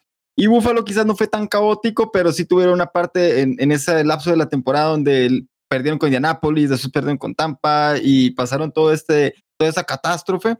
Pero diciembre, qué equipo se fue cuando dijimos, este es el Kansas que yo quiero ver y este es el Buffalo que yo quiero ver. Es, es muy curioso porque llegan en su mejor momento los dos. Y por eso mismo es que yo me voy con Kansas para este partido. El mejor momento de Kansas para mí es mejor que el mejor momento de Bills. Y les voy a dar, o sea, solo vean estos datos. ¿Cuáles fueron los últimos partidos de, de, Kansas en ofensiva? 48 puntos contra Raiders, 34 contra Chargers, 36 contra los Steelers, 31 contra Cincinnati, 28 contra, contra Denver y 42 en este último partido contra Pittsburgh. Perdieron un juego de esos que les dije fue un partido contra Cincinnati. Eh, Kansas City, por Dios santo, las armas que tienen no las tiene en ofensiva, estoy hablando, no las tienen los Bills. Este Dix es muy bueno, estoy de acuerdo, pero compárenme a, Knox con Travis Kelsey, con todo el respeto que se merece Knox. Travis Kelsey, Travis Kelsey es posiblemente el mejor ala cerrada de la liga junto con George Kittle. Eh, vean eh, la capacidad de Mahomes y Josh Allen, yo no los voy a poner en, como en comparación porque creo que están muy, muy parecidos, pero uno es campeón del Super Bowl y el otro no. Y eso para mí también pesa en estas instancias de la, de la postemporada. Y el staff de receptores de, de Kansas a mí me encanta. Me encanta el esquema ofensivo que maneja este equipo. Andy Reid es una caja de sorpresas que te puede, te puede generar jugadas, eh, como si jugadas electrizantes, jugadas explosivas en cualquier momento. Y Kansas eh, está en casa, está en casa al final de cuentas y eso también pesa mucho. Y la casa de Kansas es muy distinta a la casa de cualquier otro equipo porque es el segundo estadio más ruidoso que hay en toda la NFL y eso pesa demasiado. Entonces, eh, perdón Alex, no es nada contra vos, no es nada contra los Bills, pero creo que Bills gonna Bills y Kansas City eh, ah. para, mí van a llegar a la final de conferencia. Sí, sí, es válido, pero a este punto yo no creo que, yo ya no veo que los Bills son el mismo equipo de antes, pero hablando de las armas ofensivas que mencionabas de los Chiefs, yo veo que en conjunto los Bills tienen mejor, mejor ofensivo o mejores armas que los que los Chiefs. Los Chiefs solo, no solo pues entre comillas, ¿verdad? Tienen a... Estamos hablando de los dos de los mejores equipos de la NFL, o sea... Sí, probablemente solo tienen a esos dos, pero los Bills tienen a Stephon Diggs, tienen a Emmanuel Sanders, que puede ser un buen... Paul Beasley, tienen a Dawson Knox, que es bastante... O sea, yo creo que en conjunto es un poco mejor porque si ves de Tyreek Hill al segundo receptor de los eh, Chiefs, hay mucha diferencia, creo. Yo creo que entre Stephon Diggs y el resto de los equipos de los receptores no hay tanta diferencia para los Bills. Lo que sí te voy a decir que me preocupa un poco de los Bills es uno, que hayan jugado su mejor partido contra los Patriots y que como que no se vengan para abajo, pero que, haya sido su haya sido su pick, ajá, que se les haya se les termine el gas o la gasolina en ese partido y que ahorita ya no jueguen bien. Y lo otro es lo que vos mencionas muy bien del juego de que los Chiefs son de local, ¿verdad? Y es que los Bills no han ganado un partido de playoffs eh, de visita desde 1993, o sea, hace 29 años, cuando le ganaron a los, a los Dolphins, eh, sí, cuando le ganaron a los Dolphins. Entonces, es complicado, ¿verdad? O sea, los, Bills han tenido tres partidos, creo yo, dos o tres partidos de, de visita bajo la era de McDermott y todos los han perdido. Entonces, Va, ahora viene un dato que para que, ve, para que vean lo parejo que son estos dos equipos. Puntos anotados por juego, Buffalo 28.4, Kansas City 28.2. Puntos permitidos por juego, Buffalo 17 puntos contra 21 de Chiefs. Ahí tiene el Edge Buffalo. Yardas pasando, 290.4 eh, por parte de los Chiefs contra 261 por parte de los Bills. Y yardas por acarreo, 129.9 por parte de los Bills y 115 por parte de los Chiefs. Ahora, la defensiva, eso, ah, para mí eso sí puede ser un factor, que es a lo que me refería con los Chiefs. La defensiva. Yardas permitidas por parte de Buffalo, 321 contra 271 de Chiefs. Yardas permitidas por aire, 232 por parte de los Bills contra 215 de los Chiefs. Y esta es la que a mí me, me dejó así ahí es donde viene la diferencia. Yardas permitidas por acarreo. 89 por parte de Buffalo, que es un muy buen número, pero 56 por parte de los Chiefs. Ese puede ser el factor. Yo insisto, me mantengo que los Bills van a ganar por uno o por tres puntos máximo, pero es impresionante lo, el cambio que tuvo esta defensiva del año pasado a este año, jóvenes. Ah, pero mira, yo, veo que esos números son impresionantes, pero hay muchos factores ahí que pueden desviar un poco la o, hacerlos ver diferentes. Por ejemplo, el partido de los Bills contra los Colts, que fueron más de 250 yardas, si no estoy mal. Solo ese partido ya te desvía, te saca de la media, ¿verdad? Te, eleva tu total. Igual el partido de los pechos, más de 200 yardas, es otro ejemplo, ¿verdad? O sea, no te estoy diciendo que, que no pueda correrle a los Bills o que tal vez eso sea lo que van a hacer los Chiefs, ¿verdad? Lo dudo, pero, pero puede ser. Y lo otro es que la razón tal vez puede ser por la que los chips son tan efectivos para parar el juego terrestre es porque como constantemente anotan muchos puntos, el rival está constantemente jugando a pasar, ¿verdad? Me explico. Si vos vas perdiendo el partido 21-0, tenés que pasar, o sea, no puedes correr el balón, no te, no te sirve nada. Entonces, yo creo que también puede, puede ir por ahí la cosa y los Bills no van a hacer eso, creo, no creo que vayan a meterse en ese juego de ir 21-0, 28-0 y tener que venir de atrás y solo pasar y pasar. Entonces, pero sí, estoy de acuerdo que es un, son completamente parejos y es muy difícil como que decir cuál es mejor que el otro, pero sí, va a estar, o sea, es muy parejo, creo yo, muy definitivamente. Y la yo, va a estar para cualquiera. Otro factor importante que tenemos que ver, igual no sé si está descartado porque creo que no lo han dicho hasta el momento Kansas, si va a jugar Clyde Edwards. Clyde Edwards, esa es la clave porque eh, el juego terrestre, tal vez no es tanto el juego terrestre Clyde Edwards, sino que aporta como escape para, para esas situaciones de pase de Patrick Mahomes. Eh, es ahí donde también tenemos que ir poniendo atención de cuáles, quiénes se van a activar para el partido, porque eso lo van a estar diciendo seguramente entre el jueves y el viernes. Pero, eh, ah, qué juego tan. No quisiera hacer de Starak eh, este fin de semana, solo quiero disfrutar la NFL. pero te voy a ser sincero, prefiero mil veces estar en esta situación con incertidumbre, pero bueno, en playoffs, ya habiendo ganado un partido, que lo que estuve hace cinco años, que era a la temporada 10 9 ya sabía, perdón, a la semana 9, días ya sabía que se había terminado la temporada y que ya tocaba ver a quién iba, a quién iba a ir en la postemporada, ¿verdad? Sí. Y ya para cerrar la discusión, yo solo quiero decir una última cosa. Eh, yo creo que la ofensiva de los Bills, sobre todo la secundaria, es muchísimo mejor que la de los Chiefs. Y yo creo que le van a poner, le van a dar muchos problemas a Mahomes. Y eso es lo que se van a enfocar. La, secundaria a obligar a que, primero, intenten correr el balón y segundo, que Mahomes a esos pases cortos. Y yo creo que ahí puede ir la clave de la victoria para los Bills, porque Micah Hyde, Jordan Poyer, eh, Levi Wallace, bastante sólido. O sea, por ahí puede ir la cosa, ¿verdad? Sí, son mucho mejores que, por ejemplo, Sorensen, ¿verdad? Sí, Sorensen se lo pueden explotar completamente. Pero bueno, ya nos alargamos suficiente con esto. Llegamos al final del episodio. Le quiero agradecer nuevamente a Luis Pais por estar con nosotros. Andy, como siempre, gracias por estar con nosotros. Gracias a los que nos escuchan y nos ven. Les recuerdo que nos pueden seguir en nuestras redes sociales como Deporte Etcétera Podcast que se suscriban a nuestro canal de YouTube, Twitch y en Facebook también pueden seguir nuestras transmisiones en vivo y que escuchen este episodio y todos los episodios completos en Spotify, Apple, Google Podcast o en donde sea que ustedes escuchen sus podcasts. Así es, y agradeciendo nuevamente a Soul Infusion, que se encuentra en Galería Stephanie, gracias por el patrocinio, y también a Defan. Recuerden, si van a cualquiera de estos dos lugares con el hashtag deporte, etcétera, o hashtag Soul Infusion por parte de Soul Infusion, o hashtag DefanNFL, tendrán promociones y muchos descuentos, así que gracias por escucharnos y gracias nuevamente a nuestros patrocinadores.